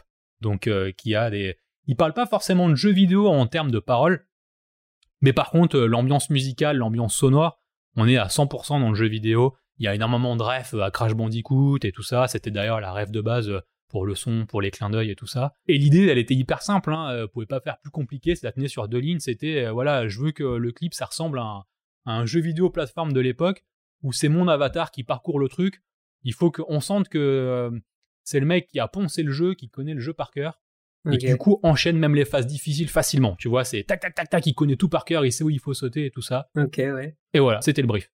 Donc du coup là-dessus, bon bah allez-y maintenant les gars, faites ce que vous voulez. Donc j'ai proposé quelques refs. D'abord avec Warlen Meyer. Ouais. On dit ouais c'est cool et tout. De là j'ai j'ai fait juste une planche, euh, juste un background avec un perso qui était différent de ce qu'il est maintenant. Et on leur a proposé la, la DA, ils ont kiffé. Et là c'est parti. euh, là le projet s'est lancé et euh, et voilà donc là c'était hyper cool. Enfin j'étais hyper content. Ah ouais, tu m'étonnes. Déjà d'une le projet est cool. Voilà. Faut pas se mentir, euh, si on t'appelle, bon après il faut aimer le jeu vidéo, faut aimer tout ça, mais bon, quand on t'appelle pour un projet, tu sais que tu vas être payé, et qu'en plus, on, bon, tu auras de la visibilité derrière. Aujourd'hui, le clip, je crois qu'il a 1 500 000 vues, ce qui est quand même cool, tu vois. Ouais, ouais, clairement, clairement. Et qu'on te dit, bon bah voilà, bah le projet, c'est vas-y, euh, fais-toi plaisir, euh, tu fais un projet comme si c'était un jeu vidéo. Enfin, tu vois, enfin, franchement, Le rêve. déjà rien que ça, tu vois, j'étais trop content, quoi. Ouais. Je me suis dit, allez, c'est comme si je faisais un projet perso et que j'étais payé derrière, tu vois. Ouais, ouais, totalement, totalement. Donc déjà nickel. Et donc j'ai commencé à écrire. On a fait euh, deux ou trois versions où j'expliquais vraiment, euh, à part certains moments, mais euh, tout ce qui se passe dans le clip, ça a été vraiment écrit, hein, si tu veux. euh. C'est, ouais, c'est, on- tout est scripté, quoi, du coup, pour le. Ouais, ouais, tout est- moi je commence toujours comme ça. Je, je décris vraiment tout. À part, bien sûr, il y a des moments que tu rajoutes au fur et à mesure. Euh, à un moment donné, quand il est dans le, dans le, dans le tableau euh, du cimetière, où il arrive devant le, devant le cercueil, il y a un gros truc de chauve-souris qui monte. Ça, c'est des trucs que tu rajoutes après, tu sais, pour dynamiser un peu le tout. Totalement. Mais on va dire que tout le, tout le schéma a été. euh, ça a évolué au fur et à mesure, donc le script a évolué, mais tout était déjà écrit. Ok. Donc on leur a fait valider au fur et à mesure et tout ça pour le concept, pour avec les niveaux de difficulté. Il fallait qu'on sente quand même qu'il y avait un, un challenge de, de difficulté entre le début et, euh, et la fin, avec les, les styles aussi de, de parcours, plus des trucs plateforme, euh, plus de combat, plus vraiment juste du euh, voilà de la plateforme avec un espèce de parcours et tout ça. Et une fois que c'était validé, on a commencé les les designs d'abord euh, de Seb, du coup de l'avatar. Mhm. Et euh, donc on a fait quelques versions, c'était assez rapide. Et, euh, et le boss final. Avant ça, bien sûr, on avait fait un call euh, avec, avec Seb et avec le manager d'une bonne demi-heure pour bien discuter du projet, tout ça, tous ensemble. Après, c'était de temps en temps, enfin Seb donnait tout le temps son avis, mais il y avait quand même le manager derrière. Étant donné qu'il a quand même une, une image liée à YouTube et tout ça, que le mec se gère, si tu veux, il lui demande son avis, il a la décision finale, Mhm. mais il est vachement libre, ce qui est complètement différent avec euh, d'autres artistes vraiment musicaux. Je l'ai eu le cas avec euh, Green Montana, où si tu veux, son avis était important, mais en gros, t'as le manager et le DA qui gère son image, qui lui valide à la fin. Ah, Tu c'est, pas lui qui dit le dernier. Non, il faut que l'artiste soit content, mais euh, voilà, il part du principe que c'est l'autre qui gère l'image, il sait, enfin, ils savent ce qu'il faut, ce qu'il faut faire, ce qu'il faut mettre en avant, donc voilà. Ok. Avec Seth, c'était un petit peu différent, ils étaient quand même assez libres, donc ils faisaient quand même ce qu'ils voulaient. Enfin voilà, c'est lui quand même qui décidait, il- chacun, c'était une émulsion un peu entre tout le monde, si tu veux. Mhm. Et donc on faisait toujours euh, tout le temps du WhatsApp, tu vois, pour discuter, est-ce que c'est bon, enfin voilà, pour lancer le projet. Et après, ils étaient assez, euh, on était assez libres, on, on se parlait pas tous les jours pour savoir si tout avançait. On avait prévu un planning en leur disant voilà, on va vous envoyer au début le maximum des éléments. Après, une fois qu'on va rentrer dans l'animation, on pourra pas forcément vous envoyer des trucs tous les trois ou quatre jours parce qu'il faut mettre en place. Mhm. Sachant en plus que ce, ce projet, moi, je l'ai conçu vraiment comme si, enfin, je sais pas exactement comment se conçoit un jeu vidéo, mais étant donné que c'était le but, il fallait que le, le rendu soit vraiment similaire. Moi, je l'ai, je l'ai conçu dans, dans mon idée du jeu vidéo de comment il fallait que ça soit. Ce qui, ce qui veut dire que j'ai fait les backgrounds qui sont, euh, qui sont très très grands, qui vont faire, il y en a certains qui font euh, 10 000 pixels si tu veux, pour vraiment avoir un couloir, euh, tu vois, euh, à suivre avec juste la cam du coup qui le suit. Ouais, ouais, ouais. Et en fait, il y a beaucoup de taf d'admin pour la partie boss, où là, il y a avec la transformation, tout ça, c'est ça qui m'a demandé le plus de taf. Mais euh, le reste après, c'est des presets en fait. C'est-à-dire que j'ai vraiment, on peut le voir sur un post que j'ai fait sur Insta. Euh, je crois que c'est mon, mon avant-dernier post où justement j'ai mis tous les, les personnages de Seb qui courent, qui sautent et tout ça. Ah, yes. Mhm. Et en fait, j'ai préparé ces animations, toutes les animations étaient faites, et après, c'est le compositing après derrière, si tu veux. Finalement, c'est ça limite qui prend plus de temps, quoi. C'est tout composer. Et donc, une fois que ça, comme il n'y avait pas, euh, je pouvais pas montrer, bah voilà, tiens, il y a 10 secondes déjà de séquence, 20 secondes de séquence. Du coup, on a préparé tout au fur et à mesure, et la, la phase d'animation, on avait moins de, moins de choses à leur présenter rapidement, en fait, si tu veux. Ok. Mais donc ouais, j'ai conçu ça comme vraiment un jeu vidéo quoi, tu vois. Et d'ailleurs, euh, pour l'anecdote, euh, une fois que le clip est sorti, le label a reçu énormément de, de mails de, de fans et de euh, d'abonnés de Seb qui voulaient euh, développer le jeu Ah ouais. en se disant est-ce qu'il y a moyen d'avoir les sources et tout ça pour pour pouvoir vraiment développer un jeu plateforme, tu vois. Excellent. Et donc, pour l'instant, c'est encore en cours, mais nous, on était dans l'idée de dire, ouais, il n'y a pas de problème à partir du moment où ça reste, en gros, libre de droit, gratos, et que tout le monde puisse faire un peu son délire et ce qu'il veut, tu vois, Mm. qu'il n'y a pas de thune derrière, qu'il n'y a pas de, voilà, que c'est juste pour s'amuser, tu vois. Ouais, ouais. Mais voilà, du coup, en fait, aujourd'hui, on pourrait, euh, je pourrais donner juste les presets d'animation, tout est calé, il y aurait juste à faire, voilà, après, à, à composer et à tout mettre dedans, quoi, tu vois. Ok, cool. Donc ouais, effectivement, toi, t'as fait euh, par exemple une animation euh, où il court, une, anim- une autre animation où il saute, C'est ça. et ouais. après dans le compositing, euh, tu l'as fait déplacer par des keyframes, du coup, c'est ça? Exactement, ouais. Le but, c'est vraiment. Alors, tout est animé en tradi, il y a vraiment pas de rig hein, sur. euh, After, là, pour le coup, m'a vraiment. J'en reparle, on en reparlera après plus tard de, mon, an- de comment moi j'utilise After maintenant aujourd'hui. Mhm. Ça a pas mal évolué. Mais là, pour ce clip, euh, After m'a vraiment servi que au compositing et au montage. Ok. Parce qu'après, il y a tous les effets de lumière, les effets de caméra et tout ça. Tout le reste, après, je l'ai animé sur Animate, donc c'est tout en, tout en 2D euh, tradi, quoi. Mhm. Et, euh, et pour, des, pour ce genre de presets, en fait, le but, pour justement que ça pose pas de problème pour quand tu les cales, ce qui est important, c'est d'avoir plus ou moins le même début et la même, euh, et la même fin, en gros. Ouais, ouais, ouais. C'est-à-dire que, à part quand il court, il faut juste peut-être faire des transitions. Des fois, il y a des petites transitions où juste quand il va s'arrêter. Mais par exemple, quand il est statique et qu'il bouge juste comme ça et qu'il va sauter, il se remet droit. Si tu veux, ça permet d'avoir, voilà, on sait qu'on peut enchaîner tout de suite avec. euh, Ouais. et ça, je pense, c'est le truc à peu près classique pour euh, justement pour la création de, de ce genre de jeu vidéo, quoi, tu vois. Mhm, mhm. T'as une pause intermédiaire qui est à peu près la même pour tous. Et toi, tu fais juste l'animation entre tes trucs, quoi. Donc, il y a pas, pour le perso, il y a pas tant d'animations que ça. hein. Il y en a peut-être euh, une dizaine ou une quinzaine qui sont allées assez vite à faire, hein, parce que c'est des petites animations qui, euh, qui, qui tournent sur une ou deux secondes, même pas, tu vois. Mhm, mhm. Donc, c'est assez rapide à faire. Et après, c'est juste, euh, juste du montage de plusieurs, plusieurs animations, quoi. Ouf. Et du coup, pour dans, le- dans le process de ce genre de, de réal, Ouais. Euh, toi, t'as as dû faire, enfin, du coup, t'as tout scripté effectivement. Ouais. Euh, après, est-ce que t'as fait un, un storyboard en rough de de, de Ouais, l'entièreté? Ouais. Alors c'est ça. D'abord on fait le, donc le- tout le script. Après j'ai fait un storyboard euh, en rough, euh, euh, en niveau de grille assez rapide, euh, tu vois, euh, pour monter à peu près l'ambiance. Surtout en termes, les décors ont vachement évolué, mais surtout en termes de composition, de, de placement, pour dire voilà ça va être comme ça, comme ça, comme ça. Mhm. Une fois qu'il nous a validé le storyboard avec description euh, classique, hein, euh, là il va se passer ça, là il fait ça, euh, avec le timing, euh, tu vois, entre temps et temps on a ça, entre temps et temps on a ça. Euh, une fois qu'il nous a validé ça, après j'ai fait une animatique. Ouais. Ça, ça, alors ça, c'est le genre de truc qu'on va pas forcément faire pour des projets motion classiques. Moi maintenant, j'essaie d'en faire tout le temps euh, pour pouvoir timer au maximum. Et là, quand on est sur du truc qui fait 2 minutes, 2 minutes 30, tout ça, c'est hyper important. Et du coup, l'animatique, c'est le storyboard en gros animé. Hein. Mhm. Sauf que la différence, là, j'ai juste fait, euh, donc j'ai juste les décors qui défilent vite fait, calés sur le son au bon endroit, euh, au bon moment, tout ça. Et j'ai animé vraiment en rough euh, rapidement euh, le perso quand il court. J'ai juste fait genre quand il saute, quand il court, histoire que ça donne un peu de vie pour le truc, pour qu'il voie un peu. Ouais. Et des petits monstres à droite à gauche. Pareil, là, pour qu'il nous valide un peu le timing et tout ça. Et c'est de là qu'on s'est dit qu'on pouvait changer peut-être la dernière partie, qui était peut-être un peu longue, et voir comment on pouvait amener ce truc-là, quoi. D'accord. Et donc de là, une fois que ça s'est validé, on sait qu'on a le timing, on sait ce qu'on a à faire. Et donc là, j'enchaîne avec, avec les layouts, avec les... euh, Je fais les... euh, Les planches, quoi, du coup. Ouais, les planches, euh, d'abord, juste en niveau de gris, ça, on a validé avec euh, Wallenmeyer, sachant qu'on avait dealé. Lui, il a, enfin, il a kiffé, il était pas du tout, euh, il était pas chiant par rapport à ça, mais en gros, on avait dealé. Il faut savoir qu'il y a eu un mois, et, un mois et demi de full prod, vraiment tous les jours. J'ai eu un coup de main quand même sur l'anime, sur certaines séquences d'une animatrice, Sixteen James, qui m'a, qui m'a bien aidé sur, sur certains FX, sur certaines parties, parce qu'à un moment donné, il fallait aussi que ça avance. Moi, j'aurais kiffé. J'ai fait quasiment, euh, enfin, une bonne part tout seul, hein. Mais euh, à un moment donné, il y a aussi d'autres trucs à faire. Si tu veux pousser aussi certaines parties, moi, il y a certaines parties que je voulais plus pousser. Donc ça prend du temps. Donc du coup, euh, il y avait l'animatique qui était faite. Elle a ranimé derrière, elle a cliné derrière certaines séquences. En étant, en étant hyper libre. hein. Le but, c'était quand même que je dise, écoute, enfin, tu vois, il y a l'animatique qui est faite, mais après, après, t'enchaînes comme tu veux. Moi, j'ai fait le perso qui tombe. Bah, par exemple, la séquence où le il va pour choper la pierre et il tombe, où là on est vraiment, tu vois le perso tomber et tourner. Ouais, ouais, ouais. Ça, moi j'ai fait l'animatique assez rough, si tu veux, où il y a le perso qui tourne et tout ça au niveau de gris. Et donc euh, voilà, et ça c'est elle qui l'a animé, qui l'a cliné.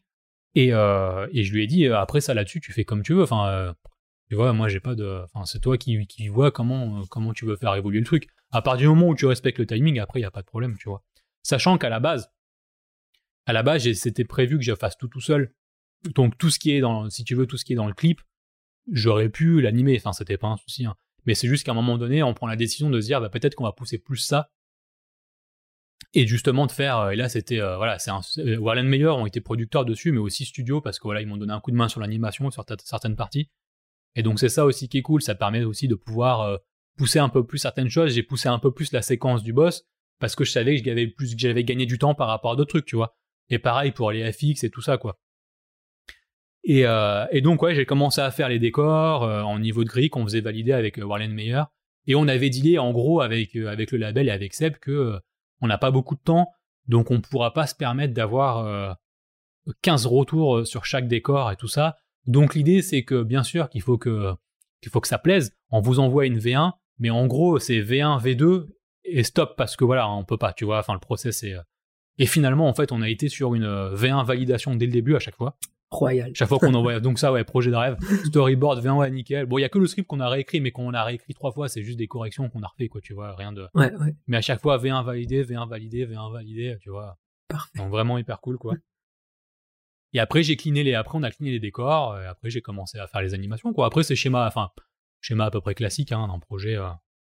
Totalement. Et du coup, les, les allers-retours, ça passait euh, par, par Verlaine Meyer principalement ou plutôt Ouais, par... ouais, là, voilà, Verlaine Meyer a fait, euh, je pense que pour aujourd'hui, euh, en termes de gestion de projet, de production, c'est certainement la, le meilleur, la meilleure prod avec qui j'ai bossé. Enfin, ils, ils sont vraiment hyper pro, c'est hyper carré. Ils sont pas là juste pour dire, pour faire le lien entre l'artiste, enfin, on va dire l'artiste, le client et le free, et juste dire, ok, bah tiens, il a fait ça, ok, tiens, il a fait ça, ok, Ouais, bon, c'est pas voilà, le, le hibou euh, du... euh, voilà, et ça c'est euh, et ça enfin malheureusement c'est encore beaucoup trop ouais, c'est c'est beaucoup trop court encore. Enfin il y a beaucoup de prods qui se passent comme ça où ils prennent le chèque, ils prennent leur part et puis voilà quoi, tu vois, et c'est juste c'est même pas de la c'est juste c'est juste de la mise en contact quoi si tu veux. Ouais, ouais.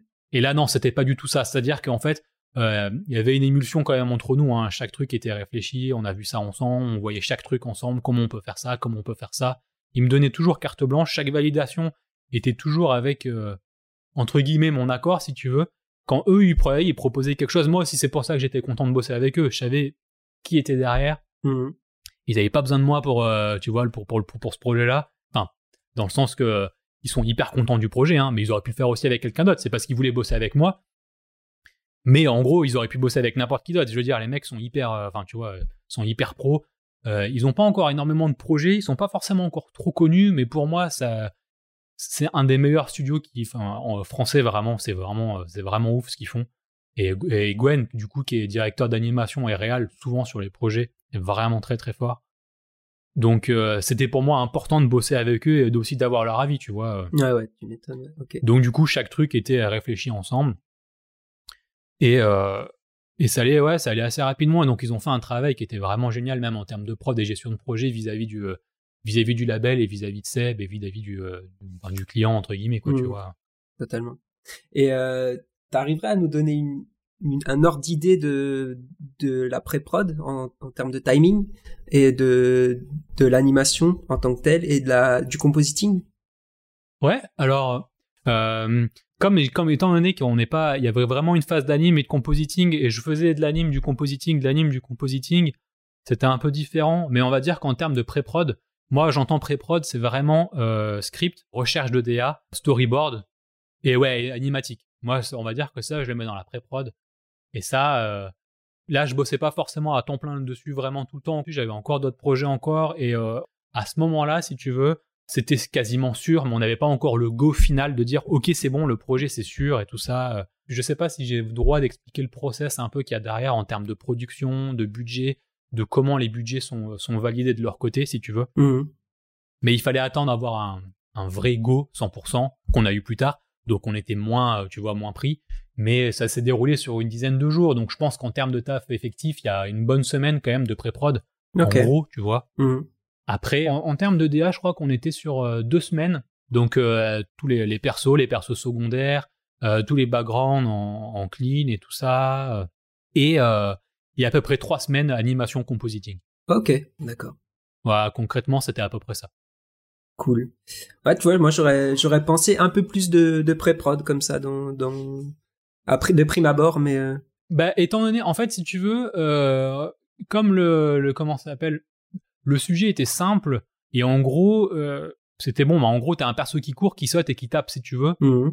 Donc en termes de scénario, on va dire qu'en termes de scénario, il y a, y a rien. Tu vois, il y a pas. Oui, oui, tout à fait, ouais. Moi, alors, moi, si tu veux, euh, j'ai écrit, euh, enfin, j'ai mis quand même deux ou trois jours, je crois, pour le script, parce que j'ai pris le temps, parce que j'ai quand même analysé énormément la musique. Il y a plein de clins d'œil à la musique qui se ressentent pas forcément, mais j'ai essayé d'adapter chaque chapitre et chaque tableau à ce qu'il va raconter quand il parle de cercueil, euh, de mort et tout ça. Voilà, euh, pourquoi voilà, le cimetière. Enfin, ça va pas plus loin, mais voilà, quand il parle de Stephen Hawking, tout ça, euh, qui parle de, Han Solo, bon, bah voilà, le délire un peu plus SF et tout ça les rivières du Styx, c'est bah pareil, là c'est sur le, le dernier parcours avec la lave. Si tu veux, voilà, j'ai essayé de voir comment, euh, donc le temps de réfléchir à tout ça, le temps d'écrire. Mais là c'était plus de trouver, là c'était de l'écriture d'ambiance vraiment, en disant bon bah là il fait ça, là il fait ça, là il remonte, le refrain il est dans les cieux et tout ça. C'est le moment plus calme parce qu'il parle voilà du château, nanani. Mais euh, c'était plus de l'ambiance et de l'image, c'était pas de l'écriture scénaristique qui là peut prendre plus de temps si tu veux.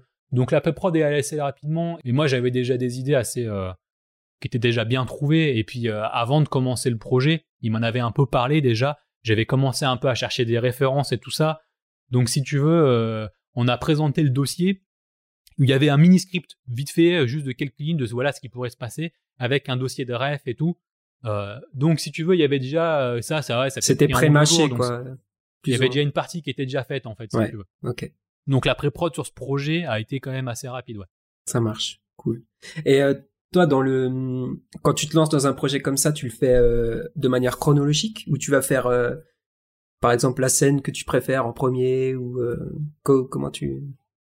Alors ouais, bien sûr, quand j'attaque, euh, quand j'attaque ce genre de projet, même ça c'est mon truc euh, à peu près classique, hein, mais euh, je vais pas forcément faire la scène que je préfère le mieux, Ok. parce que des fois ça peut être des scènes hyper simples qui prennent pas forcément beaucoup de temps.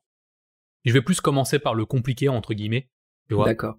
pour après finir sur le plus simple. Euh, Ou sinon aussi ce que je fais, c'est que je mets déjà plus ou moins tout en place, en timing, en disant voilà tous les éléments apparaissent plus ou moins là. Tu vois, euh, juste en cut au début, avant même qu'il y a forcément une animation pour voir à peu près chronologiquement comment ça se passe. Là, je l'ai pas fait parce que là, c'était différent.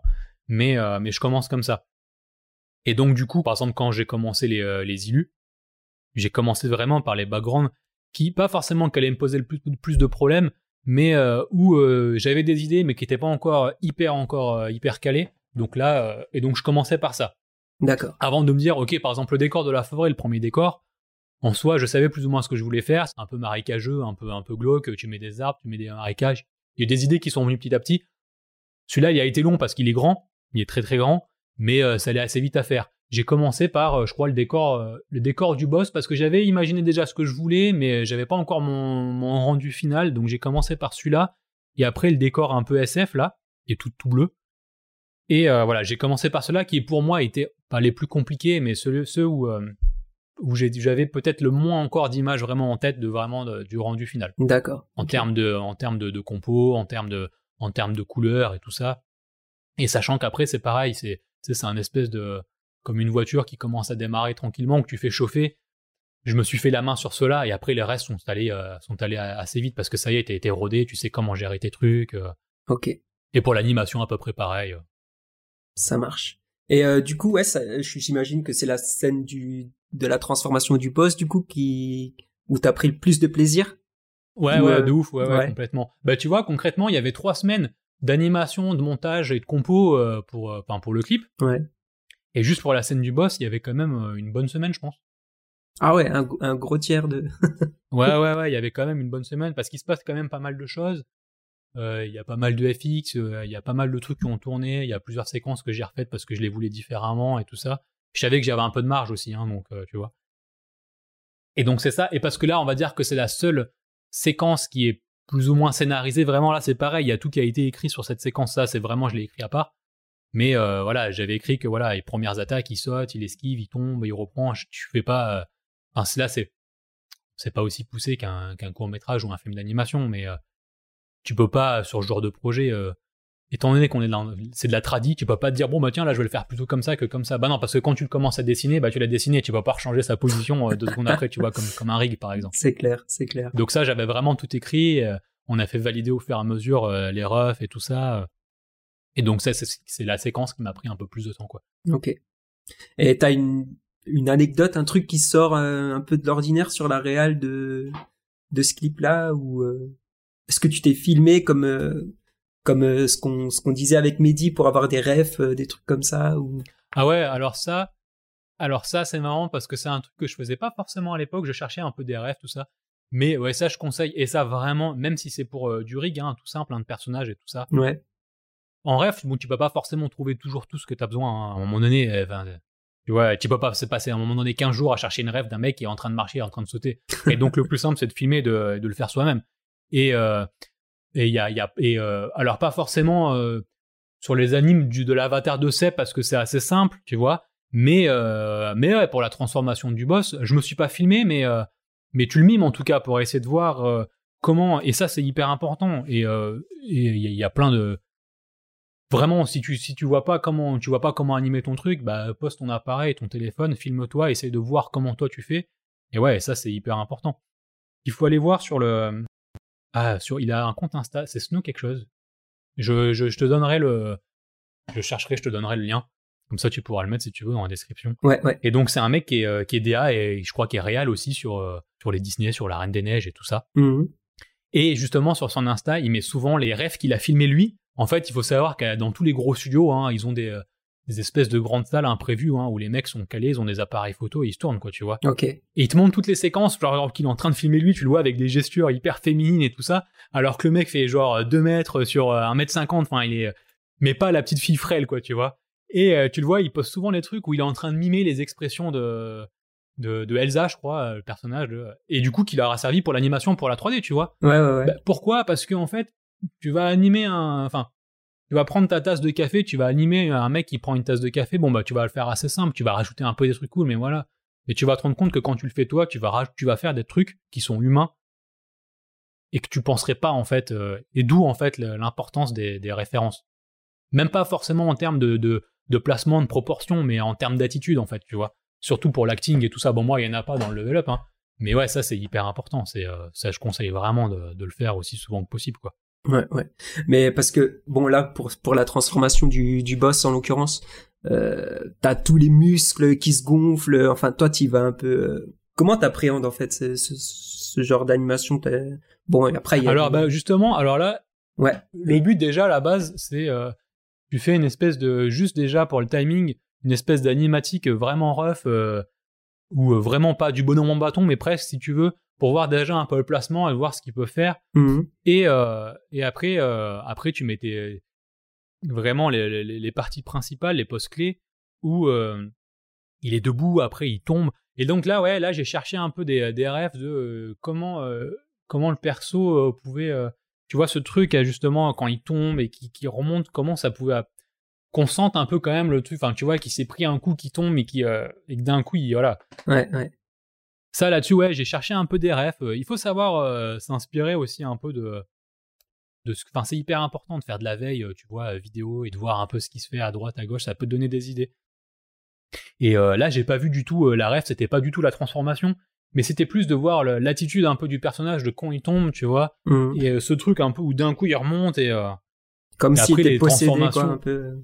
Ouais, c'est ça. Et je voulais vraiment qu'il se déforme un peu dans tous les sens pour qu'on sente vraiment ce côté. Et ça, ça c'est des trucs que tu vois à peu près classiques euh, dans plein de plein d'animations même euh, japonaises ou quoi. Tu vois ces Ok. espèces de transformations qui sont vachement euh, vachement abusées avec d'abord juste le bras qui Ouais. bouge et après et après au fur et à mesure tu rajoutes un peu. Ouais, j'ai rajouté un peu des éclairs, un peu des trucs, tu vois, pour accentuer encore plus le truc quoi. Mais cela était vraiment cool. Ouais, impressionnante, cool impressionnante, abusée. Merci. Et euh, maintenant, euh, est-ce que tu penses que c'est important de d'aimer l'œuvre de de l'artiste quand tu quand tu fais le clip ou euh, ou c'est c'est un projet euh, comme si tu vendais des piscines, bon voilà. Ouais, bah ça, ça malheureusement, c'est le cas dans dans dans plein de projets quand même. À un moment donné, on est, enfin ouais, quand t'es freelance, voilà, on va pas se, on va pas se, on va pas se cacher. Il y a des, il y a des projets qui sont qui sont hyper cool. Euh, Il y a des projets qui sont là juste pour manger et euh, et il y a plein de, il y a plein de studios et plein d'invités euh, qui qui l'ont dit, hein, dans euh, d'ailleurs dans les euh, dans le motion plus design et tout ça. Je sais pas si t'en as déjà vu. oui. Mais il y en a plein qui disaient voilà les gars faut pas faut pas se dire que ouais on a fait des génériques pour Marvel et tout ça. Mais à côté de ça, même les gros studios, font aussi de temps en temps des projets qui sont moins cool De l'alimentaire. et quoi. qui voilà, et qui permettent de faire du chiffre aussi. À un moment donné, il faut aussi vivre, tu vois. Et ben, tu peux pas forcément tout le temps tomber amoureux de ton projet. À un moment donné, qu'on vient pour te voir pour euh, pour tel truc qui donne pas envie. Bon, après, moi, j'accepte pas tous les projets. Euh, Si euh, le FN demain vient pour me dire, il faut faire un truc pour Le Pen, bah non, en fait, je m'en fous, tu vois. Même si c'est payé à 25 milliards d'euros. Enfin, à un moment donné, t'as un minimum. Enfin, Un peu d'éthique, quoi. Ouais. voilà, moi, je suis pas comme ça en tout cas. Là, tu pourras, là, c'est- c'est compliqué de tomber amoureux du projet. Mais, euh, mais voilà, tu peux pas forcément. euh, il faut essayer de trouver du plaisir au maximum. Des fois, c'est impossible. Moi, il y a eu des projets, des fois, où euh, ça commençait en un peu carte blanche. On va se faire plaisir, vas-y, les gars, euh, faisons un truc cool. Et en fait, le client n'en veut pas parce que pour lui, le, pour lui, la modernité, c'est euh, un picto rond sur fond blanc central. Et voilà. Ah, yes. Et donc, à un moment donné, bon, bah, au début, au début, au début, et après, et après, le seul plaisir que tu trouves, c'est que tu dis, bon, bah, finalement, ça va être plus rapide à faire que prévu, c'est moins chiant, donc c'est à mieux payer que finalement ce que, voilà, et c'est le seul plaisir que tu prends. Malheureusement, ça fait partie du truc. Mais si tu arrives à, à kiffer ton projet et à aimer vraiment le truc, t'es pas obligé d'aimer forcément le, le genre de musique. Bien que euh, c'est pas forcément le style de musique que j'écoute, ce qu'a fait Seb, mais j'ai trouvé le son quand même hyper cool. Même ce qu'il disait, faut savoir qu'il est très second degré hein, euh, dans ce qu'il raconte et tout ça. Et donc j'ai vraiment trouvé le sujet cool et puis le délire cool, tu vois. Hmm. Donc ouais, moi j'ai kiffé, euh, j'ai kiffé autant le projet que, que, que l'idée même générale du truc. Et c'est- c'est c'est toujours cool, ça se voit quand, quand, quand t'aimes un projet, quand tu le fais, tu vois, tu mets euh, plus de, bah tu passes plus de temps, tu vas passer des heures, c'est pas des heures obligatoires en plus que tu vas faire parce que t'as pas le choix. Oui, tu les fais parce qu'il faut les faire, mais bon, tu te dis, euh, vas-y, il faut que je donne tout, tu vois, parce que le projet est cool et voilà. Donc c'est quand même mieux d'aimer le projet, quoi. ouais. Parce que tu sais, forcément, pour un clip, que tu vas poncer euh, la musique euh, des centaines de fois. Ah de ouf. Ah ouais ouais. Donc, euh, Alors pour avoir fait, euh, alors à bosser sur euh, la scéno de des Energy Music Awards il y a il y a 8 ou 9 ans ouais. et pour avoir fait en fait dans les, les Energy Music Awards en fait t'as- donc t'as des t'as des gros écrans derrière qui diffusent en fait on fait des pseudo clips assez rapides souvent c'est des, des trucs en typo ou des petites animations ou quoi Ok. qui peuvent être plus ou moins cool et qui durent le temps du truc c'est pour avoir quand même du contenu derrière sur les écrans géants Ouais. Donc tu peux faire quand même des trucs cool. Mais si tu veux là quand t'enchaînes j'ai fait ça pendant deux mois bah là, c'était une prod de deux mois tous les jours. Bah quand tu fais du euh, j'ai rien contre tous ces artistes hein. mais quand tu fais du Patrick Buell quand tu fais du One Direction euh, Amel Bent euh, enfin tous ces trucs là à un moment donné quand tu l'entends en boucle toute la journée ouais tu deviens fou quoi. Ouais. tu deviens fou parce qu'en plus là tu dois caler des trucs sur le son avec le mot qui dit ouais là t'en peux plus. Là ouais là à un moment donné ça te sort par les yeux vraiment là non c'était différent parce que le but c'était pas de caler trop sur le son si tu veux. Donc oui tu l'écoutais au fur et à mesure mais t'étais pas je l'avais pas dans le casque tout le temps. Donc ça ça ça m'a pas dégoûté par rapport à ce que j'ai pu faire pour l'énergie Music Award où là t'en peux plus. Ok, ok. tu veux plus entendre parler quoi. Même si l'ambiance même si c'était un projet hyper cool sur le direct on était sur place et tout ça forcément on a été invité j'ai rencontré euh, enfin j'ai rencontré euh, plein d'artistes. Donc ouais ça c'était le côté cool. Mais ouais là le son c'est un peu c'est un peu compliqué euh, Ouais. à l'apprécier tu finis un peu par le vomir après. Et euh, donc là, c'était c'était aussi de l'habillage télé, alors euh, pour le coup, euh, ton Ouais. taf là-dessus. enfin de ouais de l'habillage ouais habillage scéno donc dans le sens euh, vraiment les synthés certains écrans derrière on était pas mal à bosser là-dessus c'était l'époque de de Psy tu sais ah, Gangnam Style Gangnam là. Style, ouais. Ouais, voilà, c'était à cette époque-là. C'était le truc quand ouais, ça, le mec avait fait un milliard de vues et tout ça. C'est la première fois qu'il faisait une télé en France et tout ça. C'était à cette époque-là. Donc c'était quand même assez cool, tu vois, pour pour euh, pour l'expérience et tout ça, quoi. Mais en termes de son, ouais, c'était moins. euh, c'était pas rock en scène ou euh, tu vois. pas- Ouais, clairement, clairement. ok. Et euh, du coup, pour Green Montana, tu disais que ça s'était passé un peu, euh, un peu différemment? J'ai pas été contacté euh, pour ce clip parce que Level Up était sorti. Parce que non, en fait, c'est ça qui est marrant, c'est que euh, donc la prod m'ont contacté une semaine avant la, le- la publication du clip, ce qui fait que personne l'avait vu encore. Et ils étaient tombés sur mon profil, ils ont dit ouais c'est cool, ça peut correspondre à ce que l'artiste il veut, et donc du coup il m'a appelé par Insta, euh, ouais est-ce que t'es chaud, on a, un, on a un artiste qui aimerait bien faire un clip animé et tout, est-ce que ça te dit quoi? Ok. Ah ouais. Et donc c'est parti de là. Donc voilà, et après pareil, euh, euh, du WhatsApp avec, avec l'artiste, avec le label et tout ça. Mais là ouais, pour ce projet, alors c'était une bonne expérience au niveau du challenge si tu veux. Mais en gros là c'était c'était trois semaines de taf pour, ouais, pour, Ah oui. D'accord. pour 3 minutes 30 quoi, tu vois. Hmm. Et j'ai eu une semaine de une semaine de pré-prod, une semaine de une semaine de DA et une semaine pour faire animation, compositing et montage. Ah ouais, ouais, ouais, ouais. Donc ouais, ouais, c'est pour ça que c'est pour ça qu'en termes d'animation, c'est assez simple, ça pousse pas non plus. euh, tu vois, tu peux pas pousser parce qu'en une semaine, à un moment donné, tu peux pas tout faire quoi. C'est clair. Et en fait, ce qui est dommage, c'est qu'on a eu une rallonge de quasiment une semaine qui n'a servi qu'à refaire du montage pour rajouter notre séquence, pour changer là, pour rajouter un peu plus de trucs et tout ça.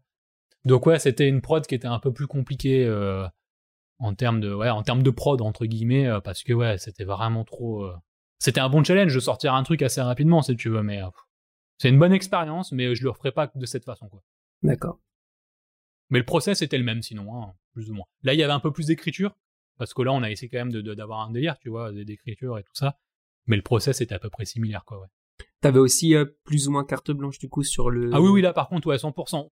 On avait fait une note d'intention et tout ça, pour leur expliquer un peu, voilà, la vision du truc, avec un style, avec des refs et tout. Et, euh, et ouais, c'est pareil, en fait, si tu veux, on a pris euh, quasiment presque une semaine juste à faire dans la pré-prod. En fait, dans la pré-prod, il y avait le script, et, euh, et, même pas du storyboard en fait. La pré-prod en fait pour le coup là c'était script et recherche de design du perso, donc quasiment une semaine pour des petits détails. Et ça une semaine quand t'as trois semaines et demie de, C'est précieux. c'est compliqué quoi, tu Ouais, vois. Ouais, clairement. Un, un peu moins carré sur ce. Ouais, c'est ce- ça, un peu moins carré sur la prod. Sur la prod, ouais. Et euh, c'est moins mon délire au niveau du son, même si la, la, la prod son est quand même assez cool finalement. Euh, Il y a quand même du, ouais, y a du gros taf derrière et tout ça. C'est quand même un, un label. qui- il a pas, le mec n'a pas encore beaucoup d'abonnés. Euh, et voilà, il, je crois qu'il a 20 000 abonnés sur Insta, sur YouTube, il en a pas beaucoup. Mais il a signé il y a pas très longtemps dans le label. Et, le label c'est 9 de i, c'est le label de Booba. Ah yes. Et euh, c'est un, un mec qui va. euh, moi, c'est pas trop mon délire. hein. Même si le son, j'ai quand même bien aimé taffer dessus, le son était quand même assez cool. Mais c'est un mec qui va cartonner, qui va monter en flèche dans pas longtemps. Je pense que d'ici un an ou deux ans, euh, le mec sera. je dis pas que ça sera le nouveau. que ça sera le nouveau Maître Gims, tu vois, mais. Il y a mais un le mec, potentiel. ouais, le, le mec, ouais, le mec va être une référence. Enfin, de, de ce que j'ai vu en termes de commentaires et, et des fans qu'il y a derrière, des mecs qui aiment bien ce genre de son et tout ça, euh, c'est à peu près tout ce que, enfin, tout le monde se dit, ouais, même dans les journaux et tout ça, euh, vraiment spécialisés, ils disent que c'est la nouvelle euh, tête montante un peu du label, quoi. Mm, Ok. Ouais, quand t'as quand t'as Booba derrière, je pense que l'image elle est, elle est importante quoi. Ouais, complètement, complètement. C'est pour ça que là, le label, il y avait vraiment le gros derrière, euh, qui vraiment qui décidait eux. Il fallait que ça plaise quand même à, à Green Montana, mais le label était vraiment hyper présent pour le coup derrière, quoi, à gérer vraiment, ouais, ouais, ouais, Ok. Cool. l'image et tout ça, quoi.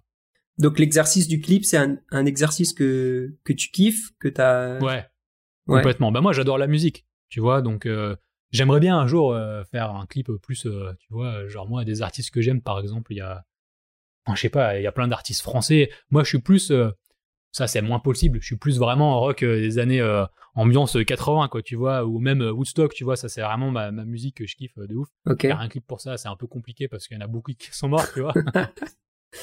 Mm. Peut-être en projet perso, mais où il y a plein d'artistes français comme M, par exemple, que j'adore beaucoup. Yes. Ouais. ou d'autres même je, je kiffe aussi euh, enfin tu vois euh, moi j'écoute vraiment de tout enfin tu vois faire un clip pour euh, pour IAM euh, ou pour euh, autre chose tu vois pour Orelsan euh, pour ce genre de trucs euh, Romo Elvis euh, Mm. tu vois is la pêche j'en sais rien quand je parle de rap mais après pour pour d'électro pour je sais pas pour du Daft Punk pour du Justice tu vois voilà c'est le genre de son que voilà c'est vraiment hyper varié Ok.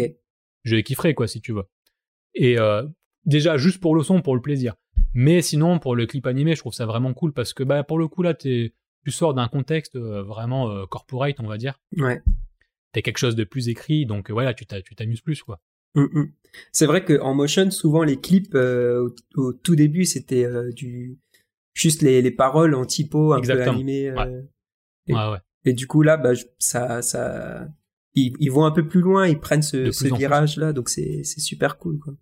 ouais ouais de plus en plus d'ailleurs bah, d'ailleurs là je suis euh, je bosse sur un nouveau clip Ah yes. un, un nouveau clip animé. Alors celui-là, il est un peu spécial euh, parce que euh, c'est un artiste qui m'a contacté via Insta, qui avait vu ce que j'avais fait, qui a adoré.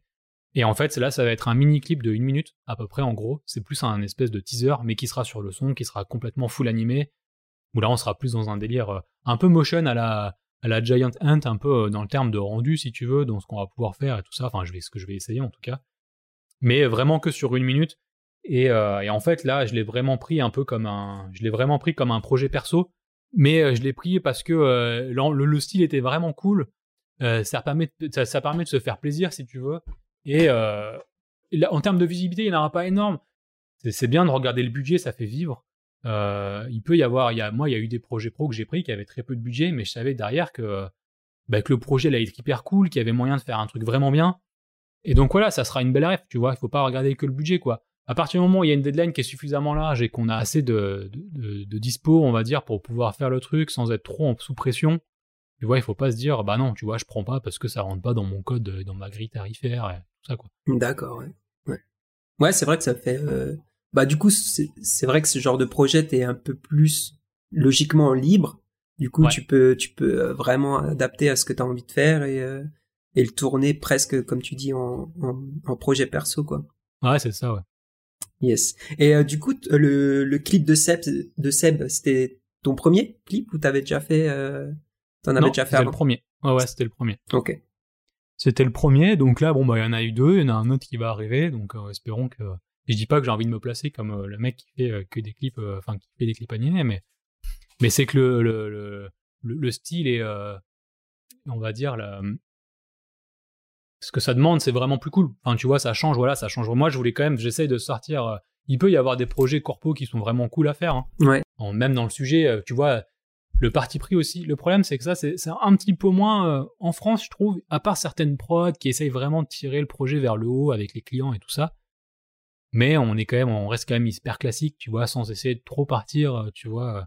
Alors que aux États-Unis ou même dans d'autres pays, au Canada ou quoi, il y a quand même essayé de, d'essayer de, scénariser au maximum et de comment rendre un projet qui à la base sur papier n'est pas fou, comment le rendre, le rendre cool. Donc il y a moyen quand même de faire des projets hyper cool en corpo, tu vois. Euh. Totalement, ouais, ouais.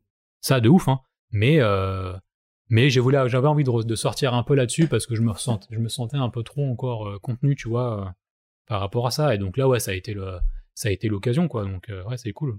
Si je peux faire plus de ce genre de projet, je demande pas à faire que du clip animé, hein mais plus de projets vraiment plus scénarisés et plus et dans ce délire, ouais, tant mieux quoi. C'est clair. Bah c'est tout ce qu'on te souhaite. Ah, merci. euh, et justement, euh, là, c'est vrai que toi, t'es es vraiment dans l'anime 2D euh, du frame by frame. Ouais. Euh, Est-ce que tu, enfin, comment t'as as pris ce, ce virage de entre guillemets keyframe vers euh, vers frame by frame? Ça s'est fait naturellement? Ça c'est euh, alors oui et non, oui parce que ça faisait longtemps que je voulais en faire, que je testais et que je trouvais ça cool et moi c'était comme ça un peu que je voulais évoluer en termes de, en termes de technique. Et ça s'est fait aussi un pas par, euh, enfin non pas par dépit, mais euh, alors c'est vrai qu'aujourd'hui maintenant en termes de rig euh, sur After et tout ça, avec ce que fait Duduf et tout ça, c'est assez ouf, même les autres trucs. Hein. Mais ça comme, enfin je trouvais ça vraiment trop contraignant et était quand même assez limité à un moment donné sur un rig. Ouais, si tu veux faire certaines animations à un moment donné, il faut ouais faut voir comment. Enfin, si tu peux le faire, tu peux le gérer différemment si tu veux. Mais moi, je voulais pousser un peu plus le truc et que du coup, la, le frame by frame, c'était la solution pour arriver à ce que je voulais faire. Ok. Bien que euh, le rig, j'en fais toujours. Euh, mais pour en revenir justement euh, à ce que je disais un peu plus tôt, à mon utilisation d'After, c'est qu'aujourd'hui After il me sert vraiment plus pour voilà pour le compositing, pour les animations plus graphiques, par exemple ou pour l'habillage ou pour des trucs vraiment plus tu vois picto, ou plus graphique, tu vois, vraiment euh, euh, dans le délire un peu, euh, même si j'en fais pas forcément, mais tu vois ce que fait par exemple Romain Louberson? Yes. Tu vois, on est vraiment graphique de ouf et tout ça. Voilà, bah là After c'est vraiment c'est vraiment parfait, tu vois. Mais pour le quand je fais du rig, par contre, moi je suis pas du genre à me dire il faut qu'un logiciel fasse tout. ce qu'a fait Duduf avec Duik, c'est vraiment bien. Tous les autres scripts qui existent pour faire le rig, c'est vraiment bien. Mais pour moi, ça reste encore trop fastidieux pour pour riguer un perso. C'est-à-dire que c'est dommage en fait de voir aujourd'hui ta limite sur Insta, par exemple, plus de posts où les mecs te montrent comment ils ont fait les rigs, à tel point que c'est tellement ouf de se dire qu'aujourd'hui tu fais un rig qui est complètement hallucinant que de l'animation en, elle-même. En fait, tu devrais être fier presque de l'animation que tu as fait plus que du rig. Et c'est pour ça que je suis pas dans cette idée de dire qu'il faut que le, soft fasse tout, fasse tout. Moi, j'utilise vraiment, euh, s'il faut que j'utilise 15 logiciels, tant pis. Mais pour moi, After, ça me sert vraiment pour le plus graphique, euh, montage, euh, Enfin, montage, il y a première aussi, mais euh, voilà, plus, euh, tu vois, euh, graphique, minimaliste et tout ça, habillage. Mhm. Quand je veux faire de l'animation de perso et du rig, je passe sur Mo. Ah, yes. Ouais. Qui est un logiciel d'animation de rig. Voilà. c'est utilisé dans l'animation, dans les séries et tout ça. Comme Toon Boom aussi, où Ricky Morty est fait avec Toon Boom et tout ça. les Simpsons et tout ça. Des fois, il y a un peu d'anime tradi, mais voilà. Mhm. Wakfu, c'est fait sur Flash avec le système de rig. La plupart des animations mais euh, parce que tu peux faire du rig aussi sur Flash. Mais c'est pareil, c'est pas fait pour. Enfin, c'est moins, c'est moins fou. Mo, c'est un vrai logiciel d'anime. En gros, le rig sur ce genre de soft, c'est euh, le même principe que le rig euh, sur de la 3D. Ok, ouais. T'as autant de fonctionnalités et donc quand tu fais ton rig, ça met, euh, bah, tu, ça, ça va assez vite à faire. Un personnage qui tourne la tête et tout ça, t'as tous tes contrôleurs et tout ça, ça va c'est hyper vite. Et donc du coup, t'es content, tu passes, bah, tu passes moins de temps à riguer ton truc et plus de temps à peaufiner ton animation, tu vois. Et ça sert vraiment à ça. Moi, j'encourage vraiment. c'est toujours un, bien sûr que c'est un nouvel apprentissage. Tu dois apprendre un nouveau logiciel en soi, t'as pas besoin de connaître le logiciel à 100%. À partir du moment où tu as besoin de savoir, tu as, juste besoin de savoir, de connaître ce que tu as besoin pour, euh, pour animer ton perso, pour le riguer et tout ça. Il fait beaucoup d'autres choses que je sais pas faire, mais je m'en fous parce que moi, je veux faire du rig là-dessus, tu vois. Et donc voilà, moi, euh, pour le rig, j'utilise Moho. J'ai d'ailleurs un projet qui va sortir certainement bientôt là, que j'avais fait pour les élections euh, municipales, mais qui a été du coup décalé puisque ah, à cause du confinement et tout ça. Donc il aurait dû sortir quasiment il y a deux mois le truc et qui va certainement sortir bientôt. Et là-dedans, c'est pareil, bah After, c'est surtout du compositing et certaines animes plus graphiques, mais tous les persos euh, en rig sont assez poussés et c'est que du mot, quoi, tu vois. D'accord, ok, ouais. Donc, euh, ouais, ma question après, c'était, euh, du coup, tu continues à quand même faire de l'animation au keyframe, quoi. Tu fais pas. Ah ouais, ouais, bah de ouf, ouais, ouais, complètement, complètement, parce que comme je disais, en termes de budget, enfin, c'est pareil, en termes de budget et en termes de temps, l'anime tradi, même en classique motion, tu vois, même de persos assez flat, forcément ça demande quand même plus de temps que d'avoir un rig parce que le rig une fois qu'il est rigué que le perso est validé si tu dois changer une anime parce que ça va pas ça va plus vite que reanimer tout en tradi donc sur des projets pro il faut que aussi que le projet s'y prête donc des fois t'as pas des fois ça s'y prête pas et tu fais du rig et je kiffe quand même aussi faire du rig donc euh, j'en fais aussi quand il y a besoin parce que c'est cool et parce que voilà j'arrête pas forcément tu vois et moi j'adapte vraiment euh, la technique aux besoins aussi du projet et, et à ce qu'on peut faire quoi Ok. Mais voilà, pour moi, c'est vraiment un logiciel. Tu vois, la tradi euh, vraiment motion, je la fais sur Animate. Si je veux un rendu particulier, je le ferai sur un autre soft. Et je vais pas utiliser pareil, je vais pas utiliser Photoshop pour l'animation 2D, parce que pour l'animation tradi, parce que c'est pareil, tu peux le faire, mais je le trouve encore euh, trop fastidieux pour, pour faire du tradi, ça demande, enfin, c'est pas conçu pour. Et en termes de gestion de projet et tout ça, c'est voilà, c'est l'optimisation, elle est, elle est, elle est un peu, elle est un peu bordélique, donc pour moi, il faut vraiment, tu vois, c'est comme un motion. Euh, aujourd'hui, il faut que le motion designer, il fasse tout. Il faut aussi qu'il fasse le son design, il faut aussi qu'il fasse ci et qu'il fasse ça. À un moment donné, on est capable de faire du montage, on est capable de, mettre un peu d'effet de son, tu vois. Mm, mm. Mais il y a des métiers qui existent et voilà, chacun son métier. Et pour moi, les logiciels, c'est un peu pareil, quoi. Est-ce que toi, tu avais, avais quelque chose à rajouter, un, truc que tu voulais aborder, euh, qu'on aborde ensemble sur, euh, sur la, thématique du motion ou même autre chose Ouais, après, ouais, ouais peut-être juste un truc. Euh, j'en parlais justement avec un pote. Pour moi, je pense que c'est vraiment important, c'est de pas lésiner sur, sur les réseaux sociaux. Et notamment, du coup, notamment Insta, tu vois. Surtout quand t'es en free.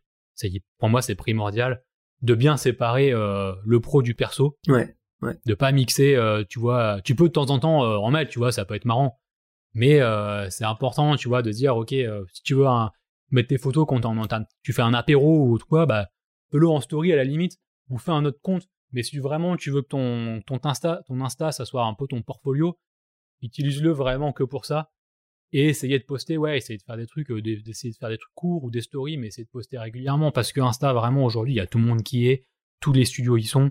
Même il y a de plus en plus de studios, même qui postent même plus sur Vimeo et qui font que des ou des, des IGTV ou juste des posts Insta, tu vois. Et ça tourne de ouf. Et euh, moi, j'ai eu quelques projets via Insta et il y a plein de mecs qui se font repérer via Insta parce que maintenant, voilà, c'est. Euh, Totalement. Maintenant, c'est un peu la base. Donc, je pense que c'est vraiment un truc qu'il faut pas laisser de côté, quoi. Tu penses du coup que ça, c'est presque obsolète d'avoir euh, ou un site perso ou un portfolio. Tu penses que c'est devenu obsolète?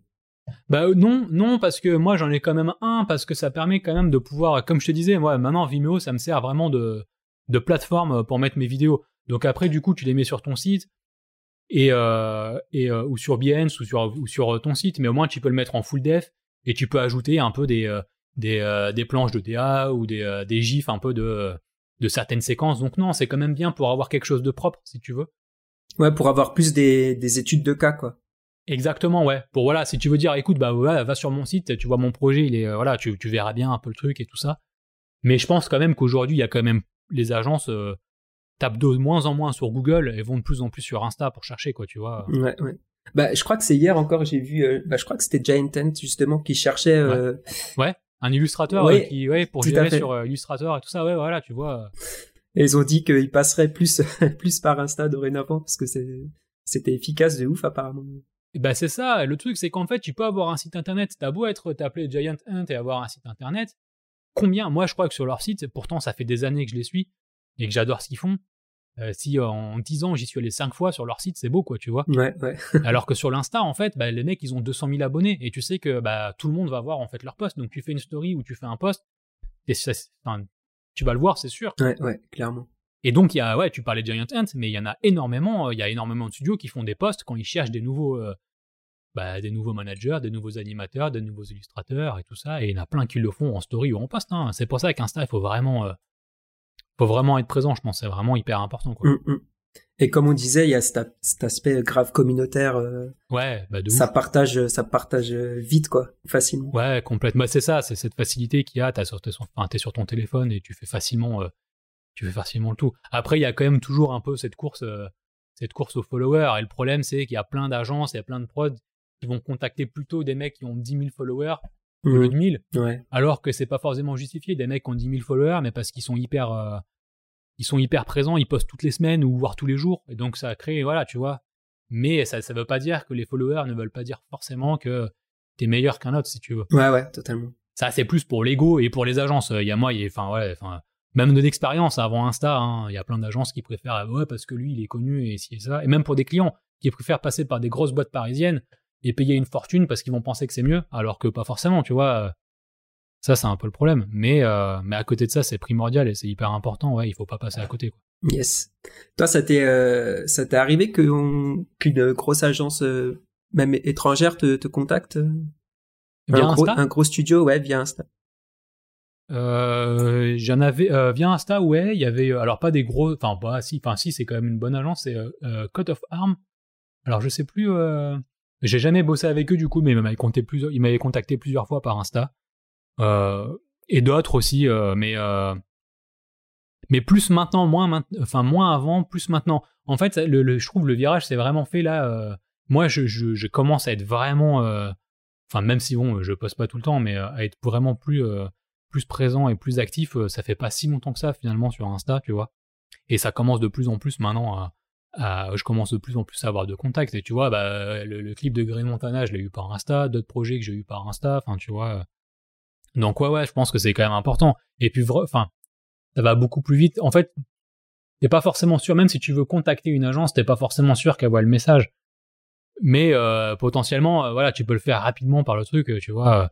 Mais il y a plein, il y a plein de. C'est pour ça en fait que j'aime bien, enfin, j'aime bien dire ça, enfin pas que j'en suis fier, mais en termes de followers, c'est euh, vaut mieux regarder la, la qualité plutôt que la quantité, si tu veux, des followers que t'as. Tu vois, moi j'ai pas énormément de followers, mais j'ai des mecs euh, qui me suivent, euh, qui bossent, qui sont DH et Buck et tout ça, quoi. Donc, euh, tu vois, bah, tu sais, au moins, j'ai pas beaucoup de followers, mais le peu qui, le peu qu'il y en a, bah, c'est des mecs qui, euh, qui sont dans le taf, qui sont bons, et tu dis, au moins, voilà, c'est les bonnes personnes qui voient, qui voient, qui voient ton taf. Quand j'ai sorti, quand le clip est sorti de Level Up, forcément que j'ai été tagué sur les posts et tout ça, j'ai pris 300 followers d'un coup. La plupart, enfin, j'ai rien contre ça, mais la plupart, c'est des jeunes qui ont une- en- entre 10 et 17 ans ou 20 ans. Il y a d'autres aussi, euh, mais si tu veux, bon, bah ça, ça te fait monter les followers. Mais en soi, c'est pas eux qui vont t'amener du boulot, si tu veux. Ouais, ouais, totalement. Mais les followers, ça, ça change l'algorithme, enfin, ça, ça rentre dans l'algorithme Insta, et plus t'as de followers, et plus tes posts, et dans les recherches et tout ça, ça remonte, et voilà, il y a tout, plus t'auras de followers, et plus t'auras de, enfin, les followers amènent les followers, et amènent les likes, amènent tout ça, donc, euh, c'est quand même important, malheureusement, pour, euh, pour la visibilité, on va dire, quoi. Mm, mm. Ok. Cool. Et du coup, tes, tes, tes projets à venir, euh, tu peux, euh, tu peux en parler Ouais. globalement ou euh, Ouais, ouais, non, non, bah là, bah, il y a le clip, là, justement, euh, sur lequel je bosse, qui arrivera en fin d'année, si tout va bien. Euh, je suis en train de faire le générique d'un docu, là, euh, pour la rentrée. Ok, Alors, je sais pas si je peux trop en parler du docu, mais bon, en gros, ça parlera un peu d'érotisme. d'accord. Donc un générique qui est assez cool, surtout sur le sujet, je peux pas trop en parler, mais enfin, je pense pas. Mais le sujet est assez cool. Donc là, je fais le générique et l'habillage avec un générique un peu spécial. Enfin, ça va être assez sympa. Euh, après, j'ai d'autres projets aussi en cours euh, qui roulent un peu des trucs un peu plus classiques, hein, pour des assurances, des trucs pour Orange. Enfin, tu vois. Et, euh, et bien sûr, des projets perso. J'ai toujours pff, quantité de projets écrits perso. Moi, j'écris beaucoup aussi.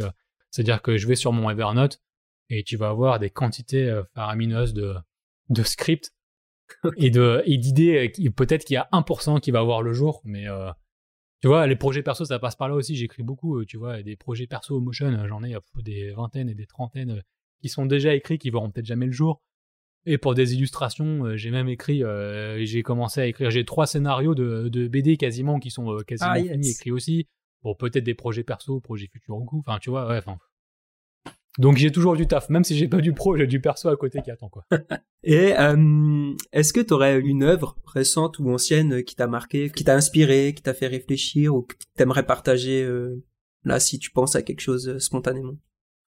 Alors spontanément, la première qui me viendrait, c'est c'est marrant parce que Mehdi a bossé dessus, il en parlait justement de The Line, Ouais, euh, la pub pour le vélo là, qui est complètement folle. yes, yes. Et The, donc The Line, c'est un studio d'animation euh, anglais, euh, qui sont à Londres, je crois, qui est un des meilleurs studios, enfin un des plus gros studios en anime, euh, pareil, en, en corpo pub, enfin c'est assez ouf ce qu'ils font. Et après, sinon, euh, là qui m'a marqué vraiment, euh, il y a le challenge aussi de, enfin c'est pas un challenge, mais que j'ai vu il y a pas longtemps là de Ben Marriott, Ah oui, oui, oui, totalement, totalement. le truc de deux minutes là, qui est vraiment cool. Yes. et qui mélange, qui mixe vraiment bah, tous les styles un peu avec, avec plein d'artistes vraiment. Un projet assez cool. Sur l'amour, ouais. L'amour Ouais, sur dans toutes ses ouais. formes. Ouais, ouais, ouais. ouais, il était ouf, ouf ce projet. Ouais, il était assez ouf celui-là, ouais. Puis après, non, après, pff, enfin, euh, il y a tellement de, il y a tellement de trucs qui sortent tout le temps que ils sont vraiment cool. Il faut rester à l'affût. Des fois, tu vois des trucs passer euh, 15 ans après. et- C'est ça, c'est clair. ok. Euh, et euh, quel est maintenant ton ton apéro favori? Alors, mon apéro favori? Yes.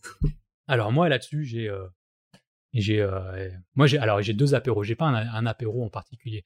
Ça va dépendre de l'heure, ça va dépendre du temps, tu vois. Il y a, c'est pour ça que je vais avoir deux apéros qui vont être favoris suivant la situation. Ok. Pour moi, par exemple, en plein été, euh, en plein après-midi, euh, bière fraîche cacahuète, tu vois, c'est voilà, c'est nickel, ça passe très bien, euh, rien à dire. Et après, en apéro un peu plus, euh, voilà, un peu plus pointu, euh, tu vois, genre un peu le soir, tu vois, vin rouge, fromage, charcuterie, et voilà, c'est a truc un peu sûr. franchouillard quoi mais voilà tu vois c'est pour moi c'est le summum quoi ok, ouais, écoute, très très intéressant, ça, pas mal. Oui, cacahuète, euh, cacahuète pour moi, Ah, c'est vrai que c'est euh, indispensable. cacahuète noix de cajou pistache tu vois avec la bière Mm, c'est bon mm. quoi Parfait. entre potes tu vois pas prise de tête c'est simple et euh, ça suffit Ça parle à tout le monde. bah écoute, c'était grave intéressant. Je te remercie beaucoup euh, de de nous avoir euh, de nous avoir euh, partagé de ton temps. C'est bah merci à toi j'étais vraiment euh, super cool. vraiment très content euh, c'est vraiment hyper cool ce que vous faites c'est une super super initiative c'est dommage qu'il n'y a pas plus de plus de contenu comme ça quoi c'est vraiment hyper cool Bah c'est gentil, super gentil. Ça peut que nous nous pousser à continuer de, ah bah de ouais proposer ça il faut quoi. pas, là. vous êtes sur une bonne lancée. Euh, Est-ce que tu tu peux juste nous rappeler euh, tes réseaux? Alors, bah, du coup, il y a. Bah, alors, en fait, ça va être simple, hein, parce que sur Facebook, j'y suis pas, enfin, à part euh, mon compte perso, quoi. Donc, euh, je publie jamais, j'y vais même jamais. Enfin, moi, c'est vrai que j'ai un peu cette image de Facebook. Maintenant, c'est un peu pour ma mère et, euh, et pour tonton Jackie, quoi. Tu vois, c'est vraiment plus. Ou aussi pour les pages, c'est bien pour certaines pages, si tu veux, mais euh, Facebook, c'est maintenant. Enfin, pas que c'est dépassé, mais bon, j'utilise quasiment plus, quoi. Twitter, j'ai un compte, mais c'est pareil. En fait, si, sur Twitter, c'est bien si vous voulez voir mes likes de Vimeo. Et moi, ça permet de voir mes likes. Donc là, c'est pareil, hein, c'est Maximum Spotty, hein, je crois. hein. Ou même si juste euh, Pucci sur Google, euh, normalement, il y a tous les, euh, tous les réseaux. Mais sinon, c'est Insta, ouais, principalement. Il y a. Dribble aussi, mais j'utilise plus. Donc ouais, vraiment Insta. euh. Principalement Insta et du Ouais, coup sur ton ouais, site internet on peut voir Et aussi, sur mon site, ouais, sur mon site, il y a, y a pas tout, mais juste les projets principaux que je mets un peu en avant, euh, avec peut-être des trucs que je vais pas forcément poster sur Insta, tu vois, mais. Ok. Et moi, j'avais juste peut-être une question là qui me vient euh, un- peut-être légèrement euh, plus personnelle, mais euh, Pucci, du coup, euh, ça vient de. Ah. ça- Ah, on l'a souvent demandé. Alors ça, ça vient de il y a très longtemps, par contre. Enfin, il y a très longtemps, ouais, je sais pas, je devais avoir 20 ans, je pense. À l'époque, j'avais pas encore l'idée de graphisme, de motion et tout ça. À l'époque, moi, je voulais faire vraiment de l'ILU. Donc pareil, j'étais encore, euh, j'étais carrossier, je faisais de la, enfin, je dessinais, je dessinais, je faisais des petites BD pour moi. Et c'était ma copine à l'époque, qui est ma femme maintenant, qui m'avait acheté une, euh, un petit porte-clés, tout marrant, un espèce de, de bonhomme, euh, euh, tout enfin, avec des, des coutures un peu en mode déchiré, un peu, mais qui était cool. Ok. Et je me suis dit, ah, il est trop marrant ce perso, je vais en faire euh, une mini BD en fait. Et j'avais fait deux planches de cette BD et j'avais j'avais appelé le perso Pucci. D'accord. Ok. Pucci, euh, pourquoi Je sais pas, c'était venu. euh, comme ça, et donc du coup c'est resté. Et c'est marrant parce que du coup dans le film Les Mignons, Ouais. je sais plus lequel c'est, mais il y a un petit bonhomme qui à un moment donné se balade avec un rat et il appelle le Pucci. Genre c'est son animal, c'est le Pucci. Alors du coup c'est resté aussi par rapport à tout, ça me faisait beaucoup rire. D'accord. Et voilà, mais donc ouais, ça vient de là, ça vient de. Et du coup je l'ai gardé, je me suis dit allez, je vais trouver un. À l'époque c'était la mode un peu de- d'avoir un peu un pseudo pour dire voilà, tu t'as ton t'as ton blast quoi en gros. Hum, hum. Même si maintenant bon, enfin on l'utilise plus vraiment quoi, tu vois, mais euh, c'était un peu le blast pour se démarquer, donc ouais, c'était c'était venu de là quoi. Ok. Ah, c'est c'est marrant, ouais, comme anecdote. euh. Ah, y a- je pense qu'il y a toujours quand même une, une petite histoire derrière les pseudos normalement. Je sais que pour, euh, pour Pingu, justement, mon pote Julien Martorell, Ouais. lui, ça vient euh, en référence à Pingu, vraiment le dessin Le animé dessin de l'époque euh, ouais. du petit pingouin, quoi, tu vois, parce qu'il kiffait ça quand il était gamin. Et, et du coup, dans plein de projets, il a fait un clin d'œil justement par rapport à ça, et du coup, ça resté Pingu, et voilà, quoi, tu vois. D'accord, ok. ouais, c'est le, le petit pingouin là qui, qui fait une bouche bizarre là. Avec son, avec son bec. Ouais, là. c'est ça. ok. Euh, bah merci encore beaucoup euh, Bah, merci à Maximin. Et, euh, vraiment cool. Et on a hâte de voir du coup les, les projets là qui sont euh, qui sont en cours. On a hâte Ouais, de voir carrément, euh, que ça sorte. Je vais essayer de poster des trucs un peu euh, là sur d'autres trucs assez régulièrement sur Insta. Enfin, je vais essayer dans l'été, quoi. Yes. Puis après, ouais, après, d'ici la rentrée, d'ici fin d'année, il y a d'autres trucs qui vont sortir, en espérant qu'il y a d'autres projets aussi à côté qui viennent, qui soient Bien cool sûr. à montrer, quoi. Ouais, ouais, clairement. On a hâte. Merci beaucoup et je te souhaite Merci à toi. une bonne journée. Du coup, Bah merci, bah toi aussi. merci. À très vite. Allez, salut. Ciao. Épisode du Modcast. On espère que ça vous a plu. Un grand merci à tous ceux qui nous soutiennent et particulièrement à Tristan Le Panier qui a composé la musique de ce podcast. Je vous invite à aller le suivre sur SoundCloud, Tristan-Le Panier, pour découvrir toute l'étendue de ses talents. Merci encore à notre invité de nous avoir donné de son temps pour cet épisode et pour toutes les infos qu'il nous a partagées. N'oubliez pas d'aller le suivre sur ses réseaux. Quant à nous, retrouvez les Apéro Motion Design sur Facebook at Apéro Motion Design, sur Instagram at Design et sur Twitter at Apéro Motion. Sur ce, je vous dis à bientôt et restez attentifs pour découvrir de nouveaux quotidiens et parcours de créatifs dans un nouvel épisode du podcast.